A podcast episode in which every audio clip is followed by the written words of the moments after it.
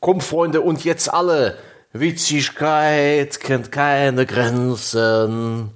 Witzigkeit kennt kein Pardon. Mehr, mehr kenne ich den Text nicht. Aber Text, Text, ist ja eh Text. ein Klassiker. Ah, warum haben wir überhaupt jemals eine Intro-Musik eingesetzt? Ich verstehe das nicht. In Zukunft beginnt dann jeder Podcast so, meine Damen und Herren. Herzlich willkommen zu Auf ein Bier. Heute geht es um Humor. Und äh, als langjährige Hörer dieses Podcasts wissen Sie, Sie sind an genau der richtigen Adresse, wenn es um Humor geht, wenn Sie uns hören und uns sind heute nicht nur äh, Sebastian Stange, die lebende Intro-Musik. Hallo Sebastian. Hallo.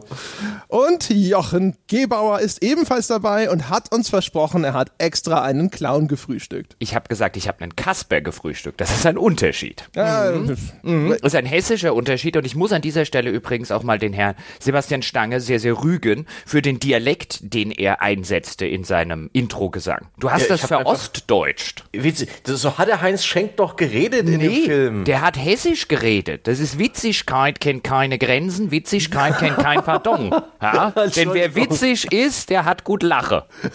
Entschuldigung. Dann hättest du das vielleicht besser singen Ich, find, sollen. ich fand es super, wie du automatisch, ja, als du Dialekt imitiert hast, automatisch in deinen Dialekt verfallen bist. Sehr schön. Aber gleich die erste humorige Szene.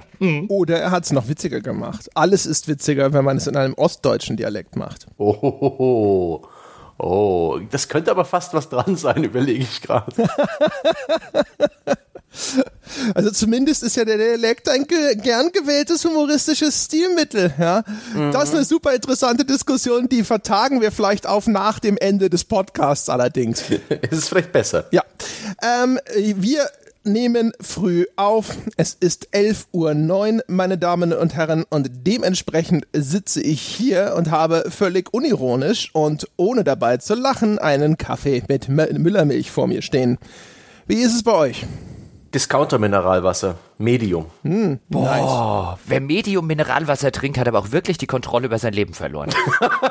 Was? Das kann man halt schneller trinken, da muss man nicht so oft aufstoßen. Boah, das ist, das, das, das schmeckt wie richtiges Mineralwasser, das zwei Tage zu lange in der Küche gestanden hat. Bah!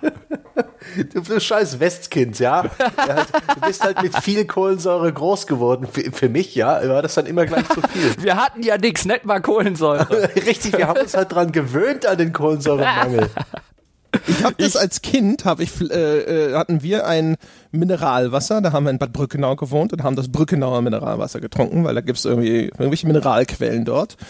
Und ich habe das immer geschüttelt, bevor ich es getrunken habe, weil da war mir zu viel Kohlensäure drin. Hättest es mal in Medium gegeben. Ach, dass du so ein Medium-Wassertrinker bist, das war mehr von vornherein klar, aber von dem Herrn Stange hätte ich da Besseres erwartet.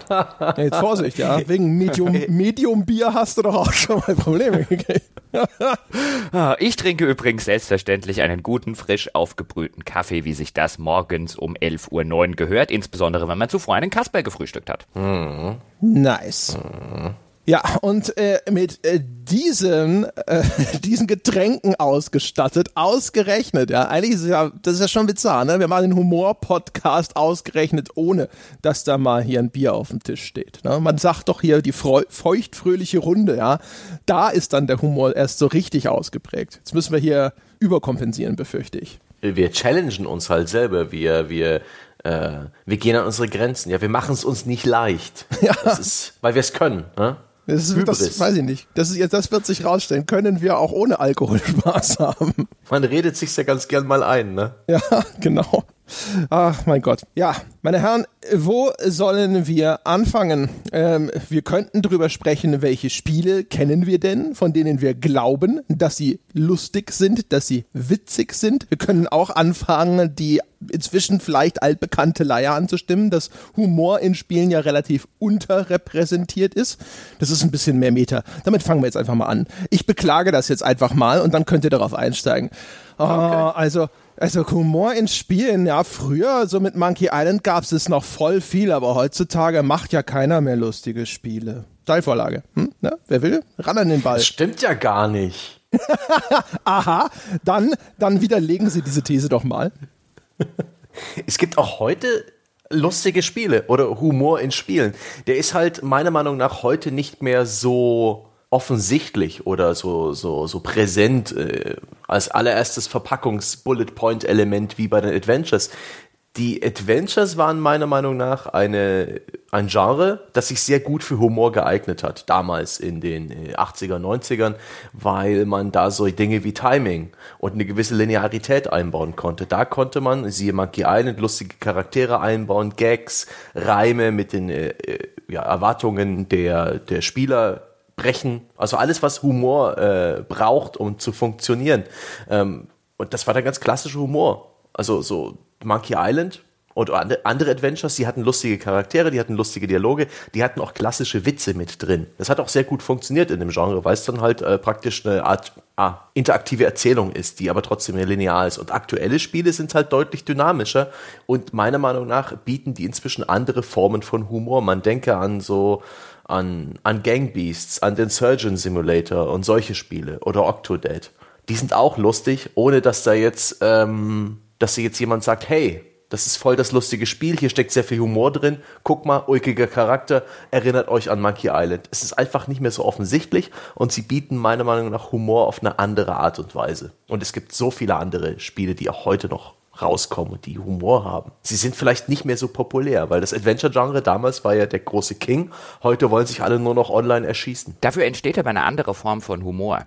Also ich würde generell einfach mal die These in den Raum stellen. Ja, André hat jetzt schon mal eine alberne These in den Raum gestellt, die sich schnell widerlegen lässt. Aber ich würde generell mal die These in den Raum stellen, dass Humor in Spielen insbesondere dann gut funktioniert und ich würde jetzt einfach mal so weit gehen und sagen, dann so wirklich seine Daseinsberechtigung innerhalb des Mediums hat, weil er sich nicht nur irgendwas von woanders ausborgt, wenn es den Spieler zum Autoren des Witzes macht und guter Humor in Spielen. Warum erinnern wir uns zum Beispiel an Monkey Island? Was ist das meist zitierte Element aus Monkey Island, das heute immer und immer wieder referenziert wird? Das ist dieses Witze-Battle, beziehungsweise dieses dumme Sprüche-Battle, das dort stattgefunden hat. Und auch das macht auf eine damals noch sehr rudimentäre Art und Weise den Spieler zum Autoren des Witzes. Zuerst musst du nämlich als Spieler hingehen und dir überhaupt diese ganzen schlagfertigen Sätze irgendwo zusammensammeln. Du musst sie lernen als Spieler und dann musst du sie in einem sehr, sehr rudimentären, kleinen, spielerisch nicht anspruchsvollen Minigame musst du sie korrekt einsetzen. Das heißt, du hast zwar die Interaktivität des Spielers ist ein ziemliches Minimum aus spielmechanischer Sicht, aber er ist immer noch an der Autorenschaft der Witze beteiligt, weil er setzt das Timing, er setzt sie ein, da wo sie hingehören. Das haben die damals sehr, sehr clever gemacht, dass sie den Spieler mit ins Boot des Witzes geholt haben. Und immer wenn Spiele das tun, wenn sie mich quasi mit zum Autoren dieses Witzes machen, dann funktionieren sie am besten und dann funktionieren sie auch auf eine Art und Weise, wie andere Medien nicht funktionieren können, weil die muss ich passiv konsumieren. Und ich würde noch einen Schritt weiter gehen und ich würde sagen, Spiele machen das zu selten. Spiele machen zu häufig die Sorte Witze und die Sorte Humor, die man aus Filmen kennt, die man aus äh, Serien kennt, die man auch aus humoristischer Literatur kennt, wo ich passiv einen Joke konsumiere. Dabei könnten Spiele viel mehr, insbesondere im Open-World-Bereich vielleicht oder generell generell in dynamischen Spielumgebungen, die könnten viel mehr damit machen, dass ich als Spieler interagiere mit der humoristischen Situation. Aber da haben halt Entwickler das große, große Problem, dass ein essentielles Bestandteil des Humors Timing ist. Und Timing, da haben sie keine Kontrolle drüber, während du gerade spielst. Da haben sie Kontrolle drüber, während eine Cutscene läuft oder irgendein Dialog abgespielt wird. Weswegen er sich oft, also der leicht erreichbare Humor, in, in diesen Nischen von Spielen versteckt. Ja, nicht unbedingt. Also das ist, Timing ist ein Element von Humor und in Teilen des Humors selbstverständlich ein sehr wichtiges Element, insbesondere wenn wir jetzt so über Dialoghumor reden, also wenn sich zwei Figuren unterhalten. Natürlich brauchst du dann für den Witz das richtige Timing. Aber es gibt völlig andere Sorten von Humor, die gar nicht so sehr auf Timing angewiesen sind. Ich nenne in der Stelle zum Beispiel immer wieder gerne das Beispiel, was ich mal hatte in Fallout 3, wo Kumpel Paul und ich einer Wache eine scharfe Handgranate in die Tasche gesteckt haben, der kurz vor seinem Ableben laut ausrief, ach du grüne Neune und dann spektakulär explodierte. Und Paul und ich konnten uns vor dem äh, Rechner und vor dem Bildschirm nicht mehr halten. Wir haben am Boden gelegen vor Lachen. Das war großartig. Das ist dynamisch aus einer Handlung, die wir gemacht haben, aus dem Spiel heraus eine humoristische Situation entstanden. Ich weiß bis heute nicht, war das ein Bug irgendwie innerhalb der deutschen Übersetzung, dass der was Falsches abgespult hat? Oder war das tatsächlich irgendwie eine Dialogzeile? Weil wir konnten es auch nicht mehr reproduzieren. Er hat nie wieder Ach du grüne Neune gesagt. Oder war das halt irgendwie was, was Bethesda tatsächlich eingebaut hatte, irgend so einen albernen Satz, den sie in einem von, was weiß ich, 100.000 Fällen oder so sagt. Ich habe keine Ahnung, aber es war schreien komisch.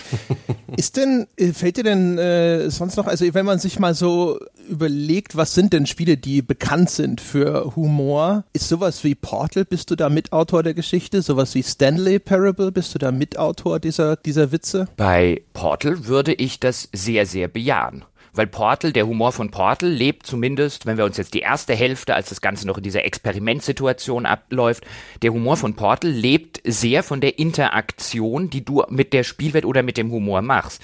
Denn der lebt nicht zuletzt davon, dass du diese überhebliche GLaDOS hast, die dich die ganze Zeit wie einen dummen kleinen Depp behandelt und dich durch dumme kleine Deppenexperimente schickt. Und wenn du es geschafft hast, dann quasi mit deiner Leistung äh, interagiert, insofern, wo sie dir dann überschwängliche Lobe zum Beispiel macht, von denen du weißt, dass kein einziges davon ernst gemeint ist. Davon lebt der Humor. Wenn der gleiche Humor, wenn ich nur jemandem dabei zugucke, zum Beispiel, wenn das jetzt einfach eine selbst ablaufende, wenn das in der filmischen Situation, der wäre immer noch lustig, aber der wird, finde ich, viel lustiger und viel besser dadurch, dass sie mit mir spricht und nicht mit einem, äh, wie auch immer gearteten Protagonisten auf dem Bildschirm. Aber dein Beispiel bei Monkey Island mit dem Beleidigungsfechten, da ging es ja darum, dass ich selber auch diese Phrasen auswähle. Wäre nicht jeder lustige Dialog in Monkey Island, den ich auslöse, das gleiche wie eine, ein GLaDOS-Kommentar, den ich auslöse, an indem ich eine bestimmte Position erreiche? Es wäre so ähnlich, ja, oder indem ich etwas Bestimmtes innerhalb des Spiels erreiche oder ein bestimmtes Rätsel gelöst habe. Die Form der Autorenschaft des Spielers, würde ich jetzt mal argumentieren, ist letztlich relativ egal. Wichtig ist lediglich, dass er überhaupt eine Autorenschaft an der humorigen Situation besitzt. Wie die Interaktion dann aussieht, das kommt dann jeweils auf den Einzelfall an. Weil du das Beleidigungsfechten da so hervorgehoben hast. Ich dachte, dass, äh, dass die Aussage ist, dass das eben eine spezielle Konstellation ist im Spiel, während irgendwelche witzigen Dialoge, die ich ja dann immer auch zumindest durch einen Mausklick triggere, die sind ja quasi durch das Spiel hinweg vorherrschend. Das ist richtig, aber die triggere ich ja wirklich nur. Also ich würde argumentieren bei dem, äh, bei dem Fechten in Monkey Island oder auch bei der Situation ähm, mit Gladys, da mache ich mehr als einfach nur quasi mit einem Mausklick irgendetwas auf auslösen, was ohnehin schon da ist. Klar, bei Gladys löse ich auch etwas aus, was ohnehin schon da ist, aber dann muss ich erheblich mehr dafür tun, als einfach nur ganz trivial auf einen Mausbutton zu klicken. Es entsteht organisch aus meiner Interaktion mit der Spielwelt. Mhm. Könnt auch noch ein anderes Beispiel nehmen, eins meiner, das von mir sehr geschätzte Harveys Neue Augen, das Adventure äh, von äh, Dedelic. Das hat eine Situation, wo man mit dem bravsten Mädchen der Welt äh, einen Mitschüler mit einer Fliegerbombe aus dem Zweiten Weltkrieg in die Luft jagt und seine letzten Worte, kurz bevor er in die Luft fliegt mit dieser Fliegerbombe, sind, muss das blinken, Lilly? Ich fand das äh, die ganze Situation sehr komisch. Ich habe mich auch da vor dem Bildschirm ähm, kaputt gelacht. Und auch da ist es etwas, was natürlich spielerisch vorherbestimmt ist. Das ist ein Rätsel, das du lösen sollst und dieser Ausgang ist immer schon dabei. Aber dadurch, dass ich das Rätsel gelöst habe, dass dadurch, dass ich davor saß und mir überlegt habe, okay, was könnte man mit der Fliegerbombe machen, wie funktioniert das Ganze hier alles, damit bekomme ich eine Autorenschaft an der ähm, humorvollen Situation. Und das funktioniert erheblich besser. Und ich würde, wie gesagt, argumentieren, dass Spiele das zu selten tun, weil das das Element ist, das interaktive Element, was sie machen können, was kein anderes Medium machen kann. Es funktioniert viel besser, als wenn ich die gleiche Situation einfach nur gesehen hätte im Rahmen eines Filmes. Da kann die immer noch komisch sein, aber es ist viel, viel befriedigender, auch für den Spieler, wenn er eine Autorenschaft an diesem Witz besitzt. Erklär mir mal, wie du Autorenschaft in dem Kontext begreifst, weil ich irgendwie so ein bisschen, ich bei Autorenschaft, ich stelle mir halt vor, dass ich tatsächlich auch irgendwie eine Mitgestaltung habe, aber du benutzt es in einem Kontext, wo ich auch einfach in einem linearen Spiel eine Situation Situation unweigerlich durch Spielfortschritt oder Spielerfolg auslöse. Ich benutze das im Sinne von ist vielleicht eher der englisch bzw. amerikanische Sinne des Wortes Autor, der dann noch ein bisschen mehr Konnotationen vielleicht hat als im Deutschen. Ich benutze das im Urhebersinne.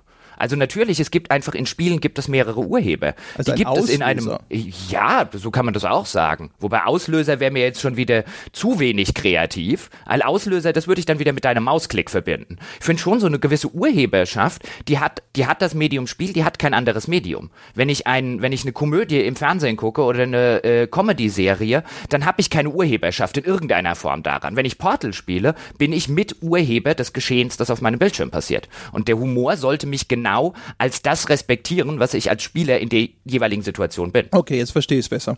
Wie ist denn, äh, wie, wo ist denn da die, die, die, die Trennung, wenn, würdest du sagen? Also wenn du jetzt sagst, keine Ahnung, ähm, wenn ich einen Rätsel löse vorher und es dadurch dann getriggert wird, dann habe ich eine, eine Urheberschaft. Wenn ich nur klicke, vielleicht zu wenig. In der Cutscene ist es relativ klar, ne? Da ist es einfach komplett ausgelagert. Da hat das mit der Interaktion nichts mehr zu tun, aber keine Ahnung, hast du was im Kopf, wo du sagst, da würdest du eine, so eine Trennlinie ziehen? Ich glaube, die Trennlinie wäre jeweils auf den Einzelfall und sie wäre eine sehr, sehr fließende und sie wäre sogar noch eine sehr, sehr persönliche. Also es mag ja sogar dem einen oder anderen schon reichen, wenn er nur einen Mausklick getätigt hat. Und ich glaube, man könnte schon argumentieren, dass auch nur der Mausklick vielleicht äh, schon eine größere Urheberschaft darstellt als was weiß ich eine Comedy-Serie im Fernsehen, wo quasi überhaupt keine Interaktion stattfindet. Hier klickst du wenigstens noch mit der Maus. Das könnte man ja auf einer theoretischen Ebene argumentieren. Aber ich glaube, die Frage, die du mir gestellt hast, die kann man pauschal nicht beantworten. Ich glaube, das ist eine sehr, sehr fließende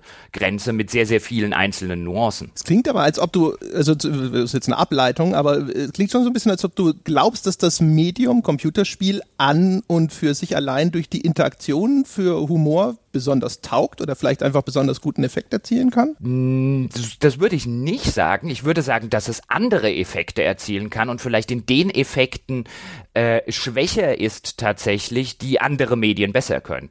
Also wenn wir jetzt zum Beispiel mal, wenn wir uns eine klassische Comedy zum Beispiel nehmen, einen klassischen Comedy-Film, der funktioniert ja nicht nur, wenn er gut ist, durch gut geschriebene Dialoge, durch lustige Situationen, also durch ein gutes Skript, sondern er funktioniert insbesondere ja auch deswegen, weil du hoffentlich sehr, sehr gute Schauspieler hast. Oder nimm bekanntermaßen aus Deutschland zum Beispiel Loriot.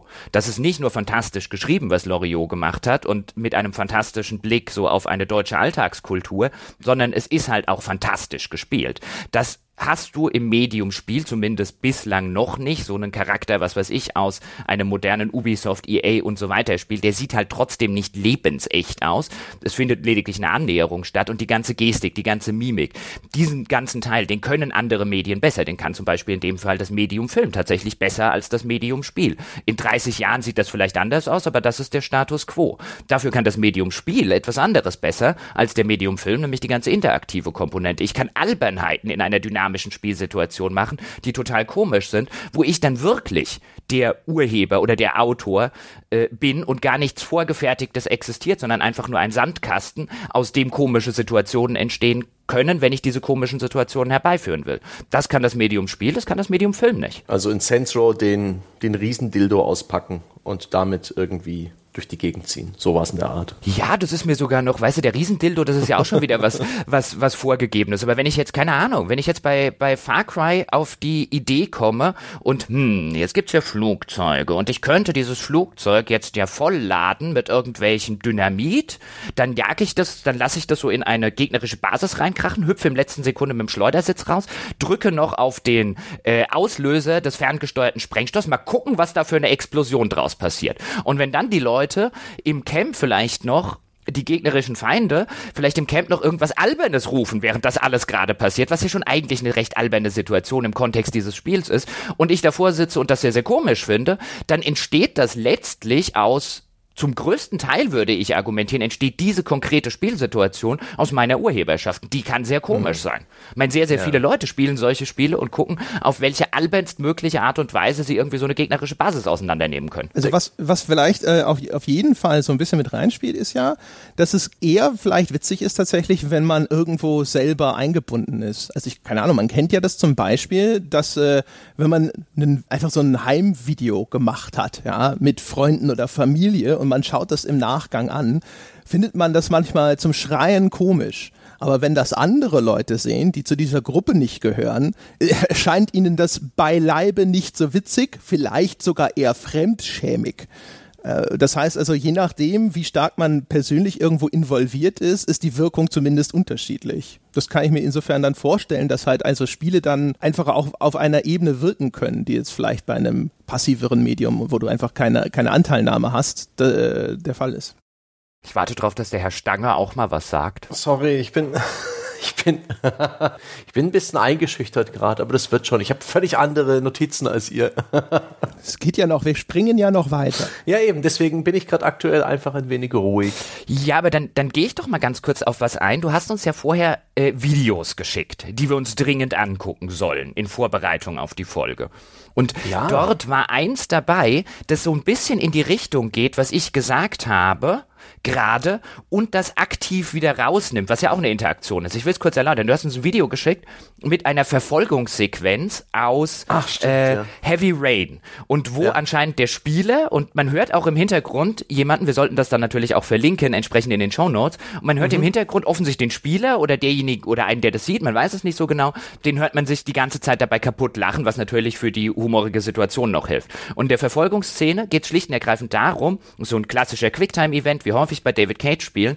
Äh, es geht ihnen darum, dass sie jeden dieser Quicktime-Events verbaseln und sich darüber kaputt lachen, dass, dass der Polizist am Ende der offensichtlich unfähigste Verfolgungspolizist aller Zeiten ist, weil er über alles drüber stolpert, in jeden hineinrennt, sich achtmal vom Auto überfahren lässt und daraus entsteht die Humorsituation. Mhm. Und da würde ich sagen, das ist doch was ganz ähnliches wie das, was ich gerade geschildert habe. Außer, das dass stimmt. der Spieler die Autorenschaftsentscheidung trifft, ich mache nichts von alledem und lache mich drüber kaputt, wie sinnlos das am Ende wird. Ja, ich habe mir das als, als, als ein Beispiel für unfreiwilligen Humor ausgesucht. Es gibt auch eine legendäre Szene in einem Quicktime-Event in einem Spider-Man-Spiel wo man das Quicktime-Event äh, versagt und Spider-Man fällt einfach wie eine tote Fliege von der Decke.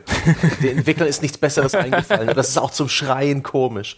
Das finde ich auch sehr, sehr gut. Da, hat ja der Heavy, David Cage hat sich ja nicht gedacht, das machen wir jetzt richtig lustig. Hier geben wir dem Spieler die Möglichkeit zum Lachen.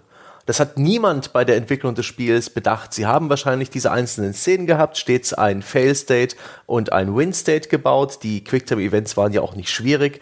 Deswegen hatten sie einfach nur eine, eine große Anzahl von verschiedenen Animationen. Entweder A, es gelingt ihm, dem Huhn auszuweichen oder nicht auf dem Eis auszurutschen und so weiter. Und äh, Animation B, äh, der Mann stolpert wie Buster Keaton durch die Gegend.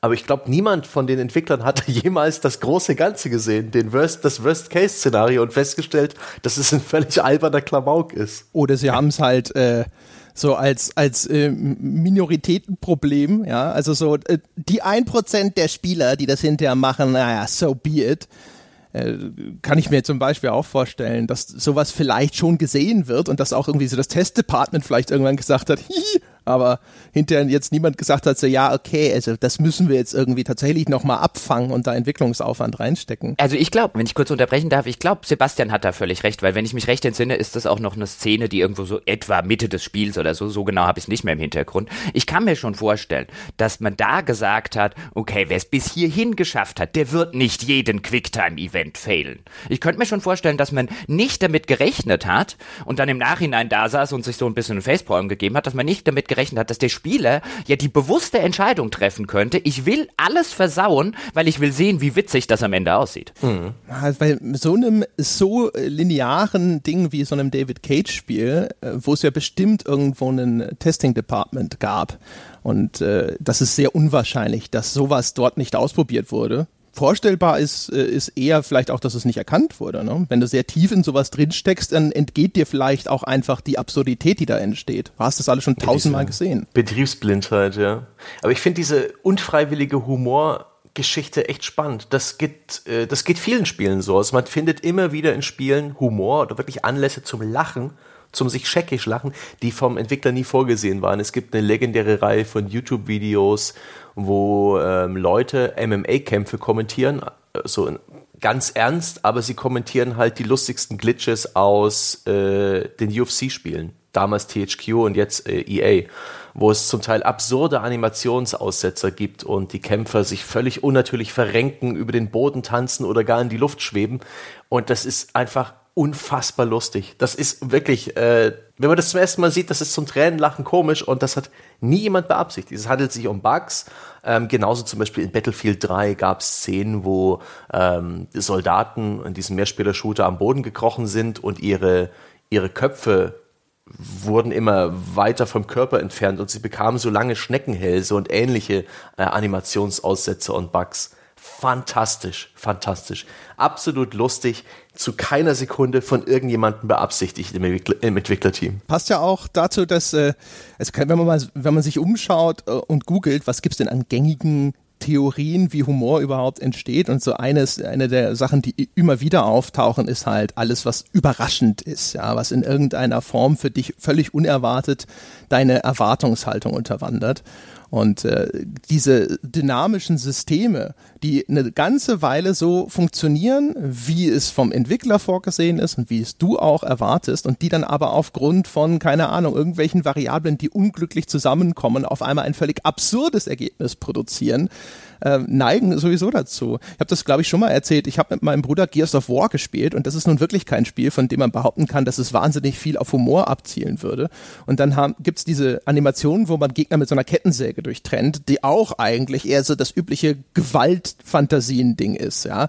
Äh, also das Gegenteil von humoristisch. Und dann haben wir das gleichzeitig ausgelöst. Und dann waren auf einmal zwei Figuren da, die gleichzeitig diesen Gegner zersägt haben. Und es sah natürlich total bescheuert aus. Und es war auch, es war Comedy Gold. Wobei ich ja sagen muss, diese Bugs äh, klar, wenn man sie dann selbst erlebt hat oder in, die Situ in der Situation, die André jetzt gerade geschildert hat, wenn man mit einem Kumpel oder mit einem Bruder oder so vor dem Rechner sitzt und äh, da entsteht so eine Comedy-Gold-Situation, super.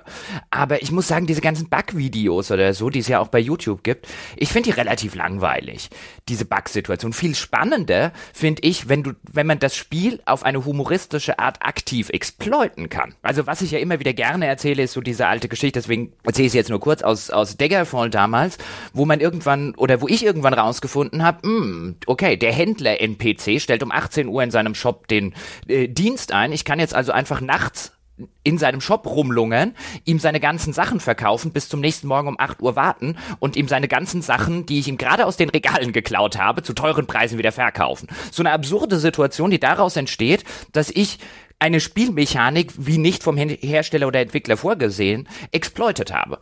Und ich finde so Exploits in der Hinsicht, ich meine, andere und ich hatten da ja schon bei Elex so ein bisschen drüber geredet, dass es auch spielerisch sehr gewinnend sein kann, wenn ein Spiel es zulässt, dass man es vielleicht an der einen oder anderen Stelle exploitet. Auch da finde ich auf humoristischer Sicht äh, kann es sehr gewinnend für ein Spiel sein, wenn man es exploitet. Der Entwickler sitzt dann natürlich sehr schnell da und denkt sich, boah, das muss ich doch in irgendeiner Form im nächsten Spiel und so weiter muss ich das fixen aber es nimmt dem Ganzen dann halt auch sehr, sehr viel, sehr, sehr charmantes Potenzial. Ich würde ganz gerne nochmal zu den Bugs zurückkommen, äh, denn ich, ich bin auch so ein bisschen eingestiegen da rein, denn mit Goat Simulator wurde dann praktisch diese Art von unfreiwilligen Humor zum äh, absichtlichen Humor. Das ist eine Sandbox, die bewusst absurd, ein Stück weit surreal und eben absichtlich stark verbuggt ist. Die Animationen dieser Ziege, die Dinge, die man da tut, das ist, äh, das grenzt eigentlich alles an, an, an Trash, an einen wirklichen echten Videospielunfall, ist aber alles sehr bewusst da rein platziert.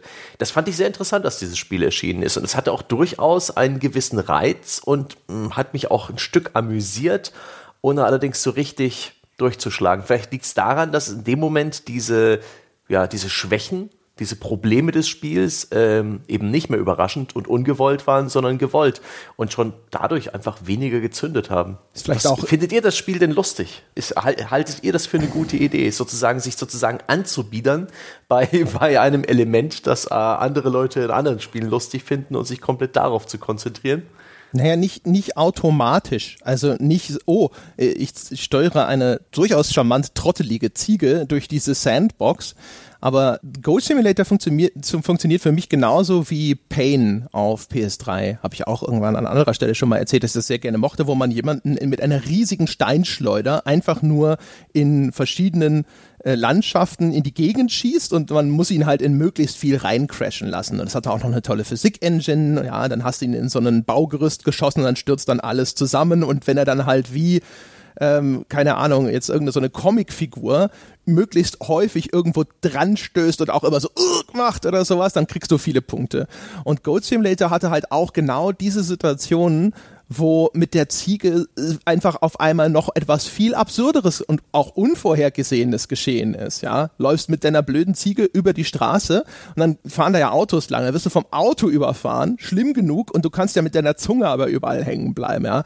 Und dann hängst du mit deiner Zunge an dem Auto, das Auto schleift dich hinterher her und die, die Ziege, die schwenkt dann irgendwo umher wie so eine Abrissbirne und kracht auch noch in den Gartenzäun rein, die sie abräumt und sowas. Und je mehr man da, oder je mehr das Spiel quasi auf einmal dann immer noch einen draufsetzt und diese ganze Situation immer mehr ins Absurde und ins Übersteigerte tendiert, dann muss ich sagen, da fand ich es dann schon witzig. Das hält nicht endlos, aber das ist halt schon was, wo so diese Form von Slapstick-Humor gut funktioniert hat, finde ich. Das ist äh, Physical, Physical Comedy.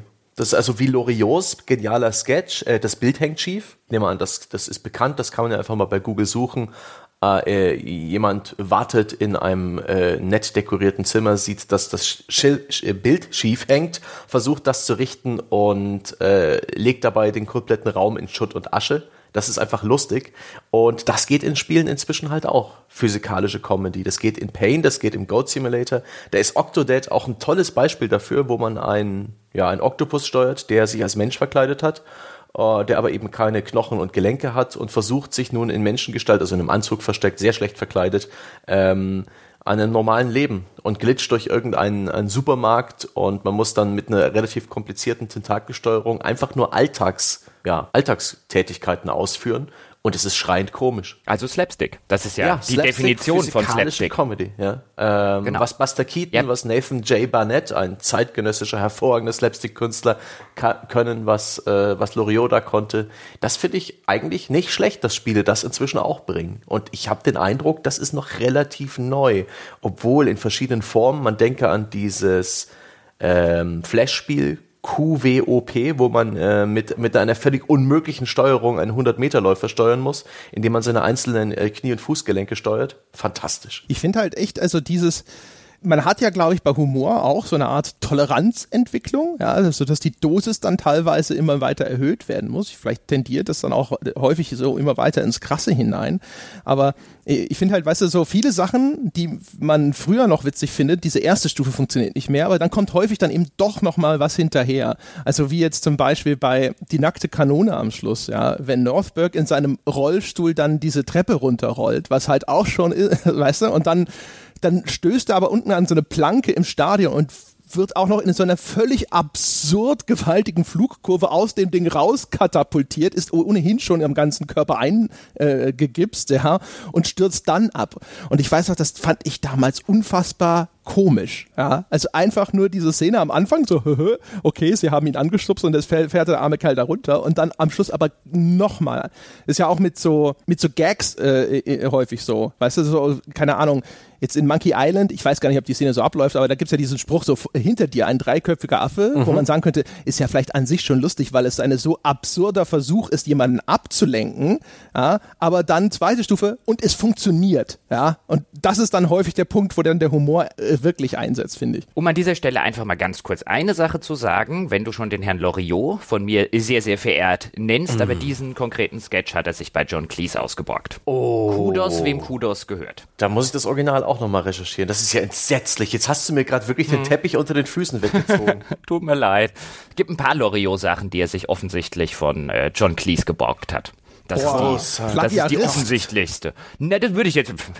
John, es wird auch genug Sachen geben, wo sich John Cleese seine Sachen geborgt hat, insofern. Aber nicht bei Loriot. Das sehr wahrscheinlich nicht. Das glaube ich zumindest nicht nach allem, was ich weiß, dass das so rum funktioniert hat, aber dass Loriot durchaus Monty Python gesehen hat, das äh, erscheint mir relativ zweifellos. Aber dieses mit den Erwartungen brechen, äh, dieses äh, äh, praktisch den, den, den Rezipienten ein bisschen hinters Licht führen, ihn überraschen, ihm was anderes präsentieren, als er erwartet, ich finde, das, das gelingt spielen aktuell auch besser als vor vielleicht 15 Jahren, weil die weil das Medium einfach größer ist, weil es gibt viel mehr Klischees, es gibt viel mehr Gewohnheiten, viel mehr erwartbare ja, Reaktionen von Spielern, viel besser kalkulierbare Erwartung, Erwartungen in den ganzen Genres. Damit kann man auch wunderbar spielen. Und das sind tolle ja, Ankerpunkte, wo man den Hebel als, äh, als Lust als für Humor ansetzen kann. Man denke dann eben an die an so Spiele, an so ja praktisch Satire-Spiele, sowas wie Far Cry, Blood Dragon was bereits äh, das klassische Videospiel-Tutorial wunderbar auf die Schippe nimmt und eben funktioniert, weil man bereits ein klassisches Videospiel-Tutorial im Ego-Shooter in dieser Zeit gerade, wo die wirklich furchtbar linear und geskriptet waren, hundertmal gespielt hat und die Wut des Charakters dann in Far Cry Blood Dragon angesichts dieser bescheuerten, jetzt schau nach oben, schau nach links, schau nach rechts, äh, wenn er dann wütend schreit, dass er immer noch nicht laufen kann, das ist fantastisch. Das, äh, das funktioniert eben auch dadurch, dass das Genre inzwischen ein bisschen etablierter ist und so seine, seine, ja, seine Gewohnheiten hat, mit denen man dann eben brechen kann. Genauso The Stanley Parable. Es ist ja auch eins, das ein Stück weit, äh, das funktioniert noch ein bisschen anders mit, den, mit der Interaktion eben des Spielers und des Erzählers, aber das bricht eben auch ganz wunderbar mit dem, was wir von einem Spiel eigentlich erwarten. Und das finde ich ganz wunderbar. Und da bin ich auch gespannt, inwiefern zukünftige Spiele das tun. Ja, wobei ich sagen muss, so langsam aber sicher, ganz ehrlich, geht mir dieses Fourth Wall Breaking, dieses Hahaha, ich zwinkere dir zu, ich äh, tu jetzt so, als wäre ich ein Spiel oder ich breche mit den Konventionen des Spiels. Ich habe das damals, als wir über Stanley Parable äh, geredet haben, gelobt, dann jetzt bei Pony Island, ähm, was ich vor einiger Zeit gewertschätzt habe. Auch da gab es diese Elemente und auch da habe ich sie gelobt. Aber so langsam aber sicher ist der Witz zu Ende erzählt. Weiß schon, was du meinst. Ich finde, wenn die Beobachtung oder die Kritik, die sich dahinter verbirgt, äh, wenn die weiterhin scharf bleibt, dann gefällt mir das nach wie vor. Also habe ich ja vor kurzem erst erzählt, in Deadpool 2 macht es auch in einer Tour und in den gelungenen Momenten finde ich es halt immer noch ziemlich geil. Hm. Also ich bin auch nicht der Meinung, dass, es, dass diese Art und Weise overplayed ist. Sie ist wahrscheinlich eine der einfacheren Möglichkeiten, Humor in ein Spiel zu bringen. Einfach mal die vierte Wand brechen, einfach mal augenzwinkernd ähm, den Ernst aus der Sache rausnehmen und sich dazu bekennen, dass man hier nur ein Videospiel ist. Ich denke, das passt aber auch nicht zu sehr vielen Spielen und ich sehe es auch nicht so, so oft es, aktuell. Es ist, es ist äh, glaube ich, was, was, wo es mich stört, ehrlich gesagt, ist, äh, wo es dann zu, für, für mein Empfinden in so eine Art eher so eine Art Anbiederung umschlägt. Mhm. Ähm, äh, der arme Jan Tyson muss es jetzt schon wieder hören, falls er diesen Podcast hört. das ist seine, seine Book of Unwritten Tales Spiele. Habe ich deswegen nie so richtig toll gefunden. Die sind nämlich voll von sowas. Also erstens auch, also von so äh, popkulturellen Referenzen, ja. Fantasy-Charakter macht eine klar erkennbare Anspielung auf Herr der Ringe. Haha. Mhm. Und äh, ich kann das einerseits äh, kann ich schon verstehen, also diese Insider-Witze, ja, das ist ja was, das so eine soziale Funktion auch erfüllen kann, weil man, wenn man es versteht, fühlt man sich sozusagen als Teil dieses inneren Kreises, die verstehen, was hier gemeint ist. Das heißt, da kommt noch zusätzlich zu dem, äh, zu dem Witz an sich ein positives Gefühl von so Gemeinschafts- und sozialem Zugehörigkeitsgefühl hinzu. Das ist ganz dankbar, weil Spiele zum Beispiel äh, sehr krassen äh, Humor, der dann häufig auch mal politisch irgendwie heikel oder aufgeladen ist, ja gerne vermeiden und wollen gerne irgendwie so wholesome, sagt man im Englischen, ja, also mhm. so einen eher familienfreundlichen, nenne ich jetzt mal, Humor leisten. Aber das ist halt wirklich was, also sehr viele Titel ergehen sich dann in diesen Anspielungen und in diesen Referenzen und dann habe ich halt echt so das Gefühl, es ist nur ein einziger Circle Jerk, ja, so ein ständiges gegenseitiges Schulterklopfen, so nach, hey, hast du verstanden? Hast du auch Matrix gesehen? Hast du auch Herr der Ringe gesehen? Hammer, oder? Harry Potter kennst du, ne? Jawohl, mein Freund, wir haben die gleiche Medienbiografie. Geil. es gibt ja auch einige Spiele, denen auch dieses selbstironische, diese dieses vierte vierte Wandbrechen nicht gut gelingt. Man denke an den an das Desaster äh, des sehr, sehr spät releaseden Duke Nukem Forever. Ich erinnere mich an irgendein PS3-Xbox 360-Spiel und ich kann mich ums Verrecken nicht mehr dran erinnern, wie es hieß. Äh, das war so eine Art Third-Person-Shooter oder Side-Scrolling-Shooter, ich weiß es nicht mehr, wo man eben auch einen einen Videospielhelden spielt, ja, der, äh, der irgendwie reaktiviert wurde, um irgendwie äh, das Videospielland zu retten oder so ein Blödsinn. Und er diskutiert die ganze Zeit mit den Entwicklern, regt sich über, über das Leveldesign auf und sowas. Und es ist einfach nicht lustig gewesen. Also eigentlich an keiner Stelle. Die Idee war nachvollziehbar, klar, sowas kann man machen, aber es ist diesem Spiel absolut nicht. Wisst ihr, wie das hieß? Weiß es das Publikum? Kann das jemand ins Internet schreiben? Ich habe eine Stunde lang versucht, das rauszufinden, aber wenn man so allgemeine Begriffe zusammen mit PS3 verwendet, spuckt Google nur Blödsinn aus. Ich weiß auch den Publisher oder Entwickler nicht mehr. Es ist ganz schrecklich. Meinst du The Magic Circle? Nee, das ist schon ein bisschen älter. Das dürfte so 2008 gewesen sein, bis 2010 in der Phase ist das rausgekommen. Hm. Das war halt einfach so ein, so ein Shooter eigentlich, ähm, so einer muskulösen Hauptfigur, die eben äh, in der Hintergrundgeschichte bereits Videospielheld ist. So eine Art Duke Nukem. Und der dann sich mit den Entwicklern streitend in irgendwelche relativ banalen Action-Spielaufgaben flüchtet. Das ist auch eigentlich dann, das Spiel, das Gameplay selber war auch nicht lustig, bloß eben dieses ganze Setting, das Szenario, das war gut gemeint, aber einfach überhaupt nicht lustig gemacht. Das, da, keiner dieser Gags hat gezündet und das ist eben auch etwas, genauso bei Duke Nukem Forever. Das kam zu spät, das war zu plump, ich glaube, da hat sich auch die Erwartung und der Humor weiterentwickelt. Also Duke, das erste Duke Nukem hat humortechnisch nicht viel anderes gemacht, aber damals fanden wir es noch lustig. Fandet ihr es lustig eigentlich, das erste Duke Nukem 3D? Teilweise Nein. schon. Teilweise schon. Also wenn, wenn du am Anfang in dieser Öffnungssequenz siehst, dass Duke Nukem ein Buch geschrieben hat, Why I Am So Great, das fand ich damals schon zumindest komisch. und ich meine, Duke Nukem natürlich diese diese Action-Muskelberg-Stereotypen, die er persifliert, das gehört in diese 80er, 90er Jahre rein.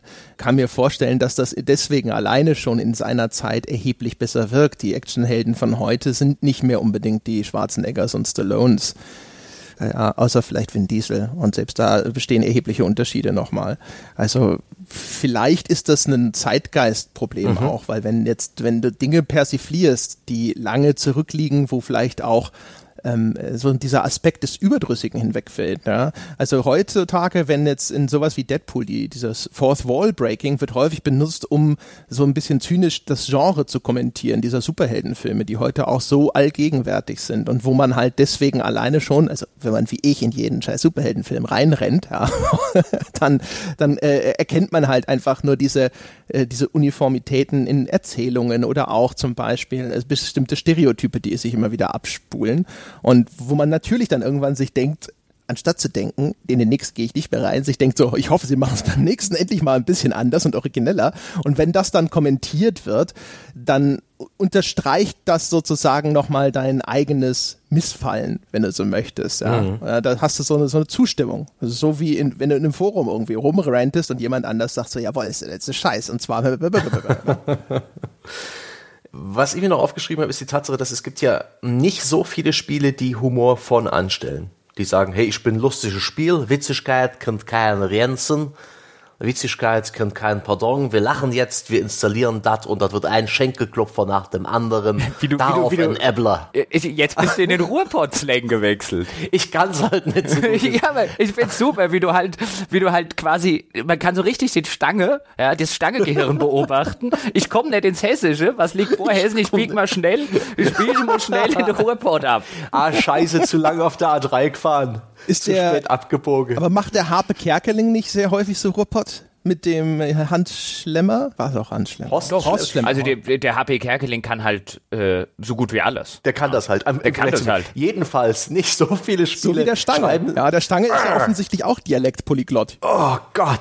Ja, nur, im, nur, nur Hessen ist halt so ein blinder Fleck das auf der Stangenschen Landkarte. Fleck, ja. ja.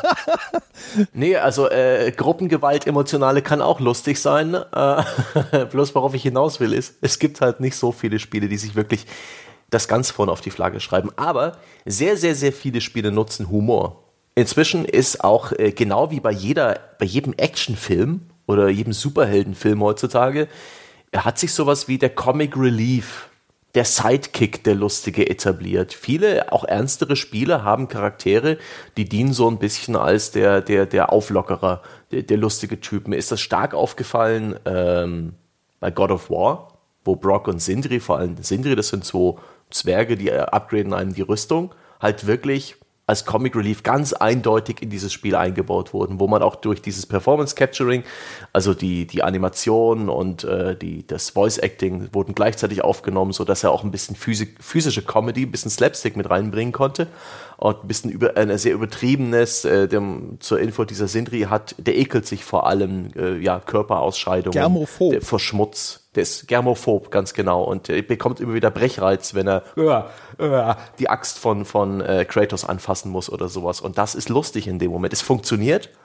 Und ich finde es ganz interessant, dass das Spiele inzwischen auch ja praktisch sich ja, aus Film und anderen Medien dieses, äh, dieses Element des Comic Relief oder des lustigen Sidekick aussuchen. Genauso ist ja Trevor in GTA 5 der, der krass überzeichnete, schrägstrich lustige Charakter. Das tun Spiele aber schon immer. Also seit sie narrativ geworden sind, ich würde Bei, sagen, bei, seit der Ursuppe.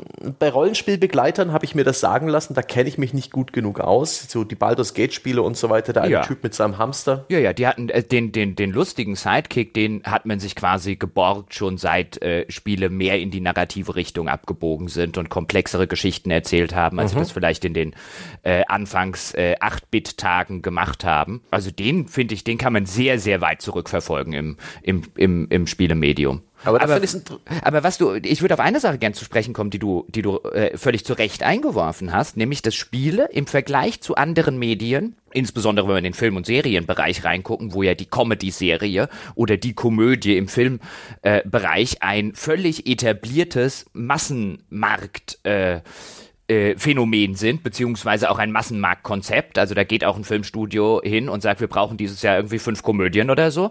Ähm, oder wir brauchen noch drei neue Comedy-Serien auf Sender XY. Das hast du wirklich im Spielebereich so nicht. Natürlich hast du jetzt auch äh, in der heutigen Zeit durch Steam und die ganzen Indie-Welle und Co. Du hast wahrscheinlich deutlich mehr humorige und humorvolle Spiele, die auch den Humor in den Mittelpunkt stellen äh, gerade im Indie-Bereich, aber gerade im Mainstream, im AAA-Mainstream, hast du sehr, sehr wenige Spiele, die wirklich den Humor sozusagen auf dem Revier tragen. Also es gibt jetzt nicht so die klassische Mainstream-Comedy im, im Spielebereich, wobei ich da allerdings argumentieren würde, ähm, da sieht man sehr schön, dass das, glaube ich, im Spielebereich aus vielerlei Gründen einfach auch nicht funktionieren würde, selbst wenn man das machen will.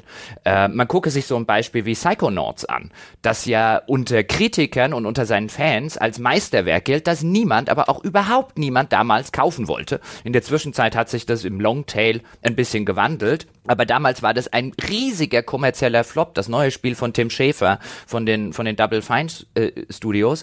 Und das hatte bestimmt viele andere Probleme im Marketing dort draußen. Das sah irgendwie total abgedreht aus. Äh, äh, ich wusste, war aus vielen Previews und so weiter überhaupt nicht schlau, wie sich das ganze Ding spielt. Aber es wurde mir halt die ganze Zeit auch noch verkauft als ein, das hat einen total abgefahrenen Humor, einen total schrägen Humor, einen total skurrilen Humor.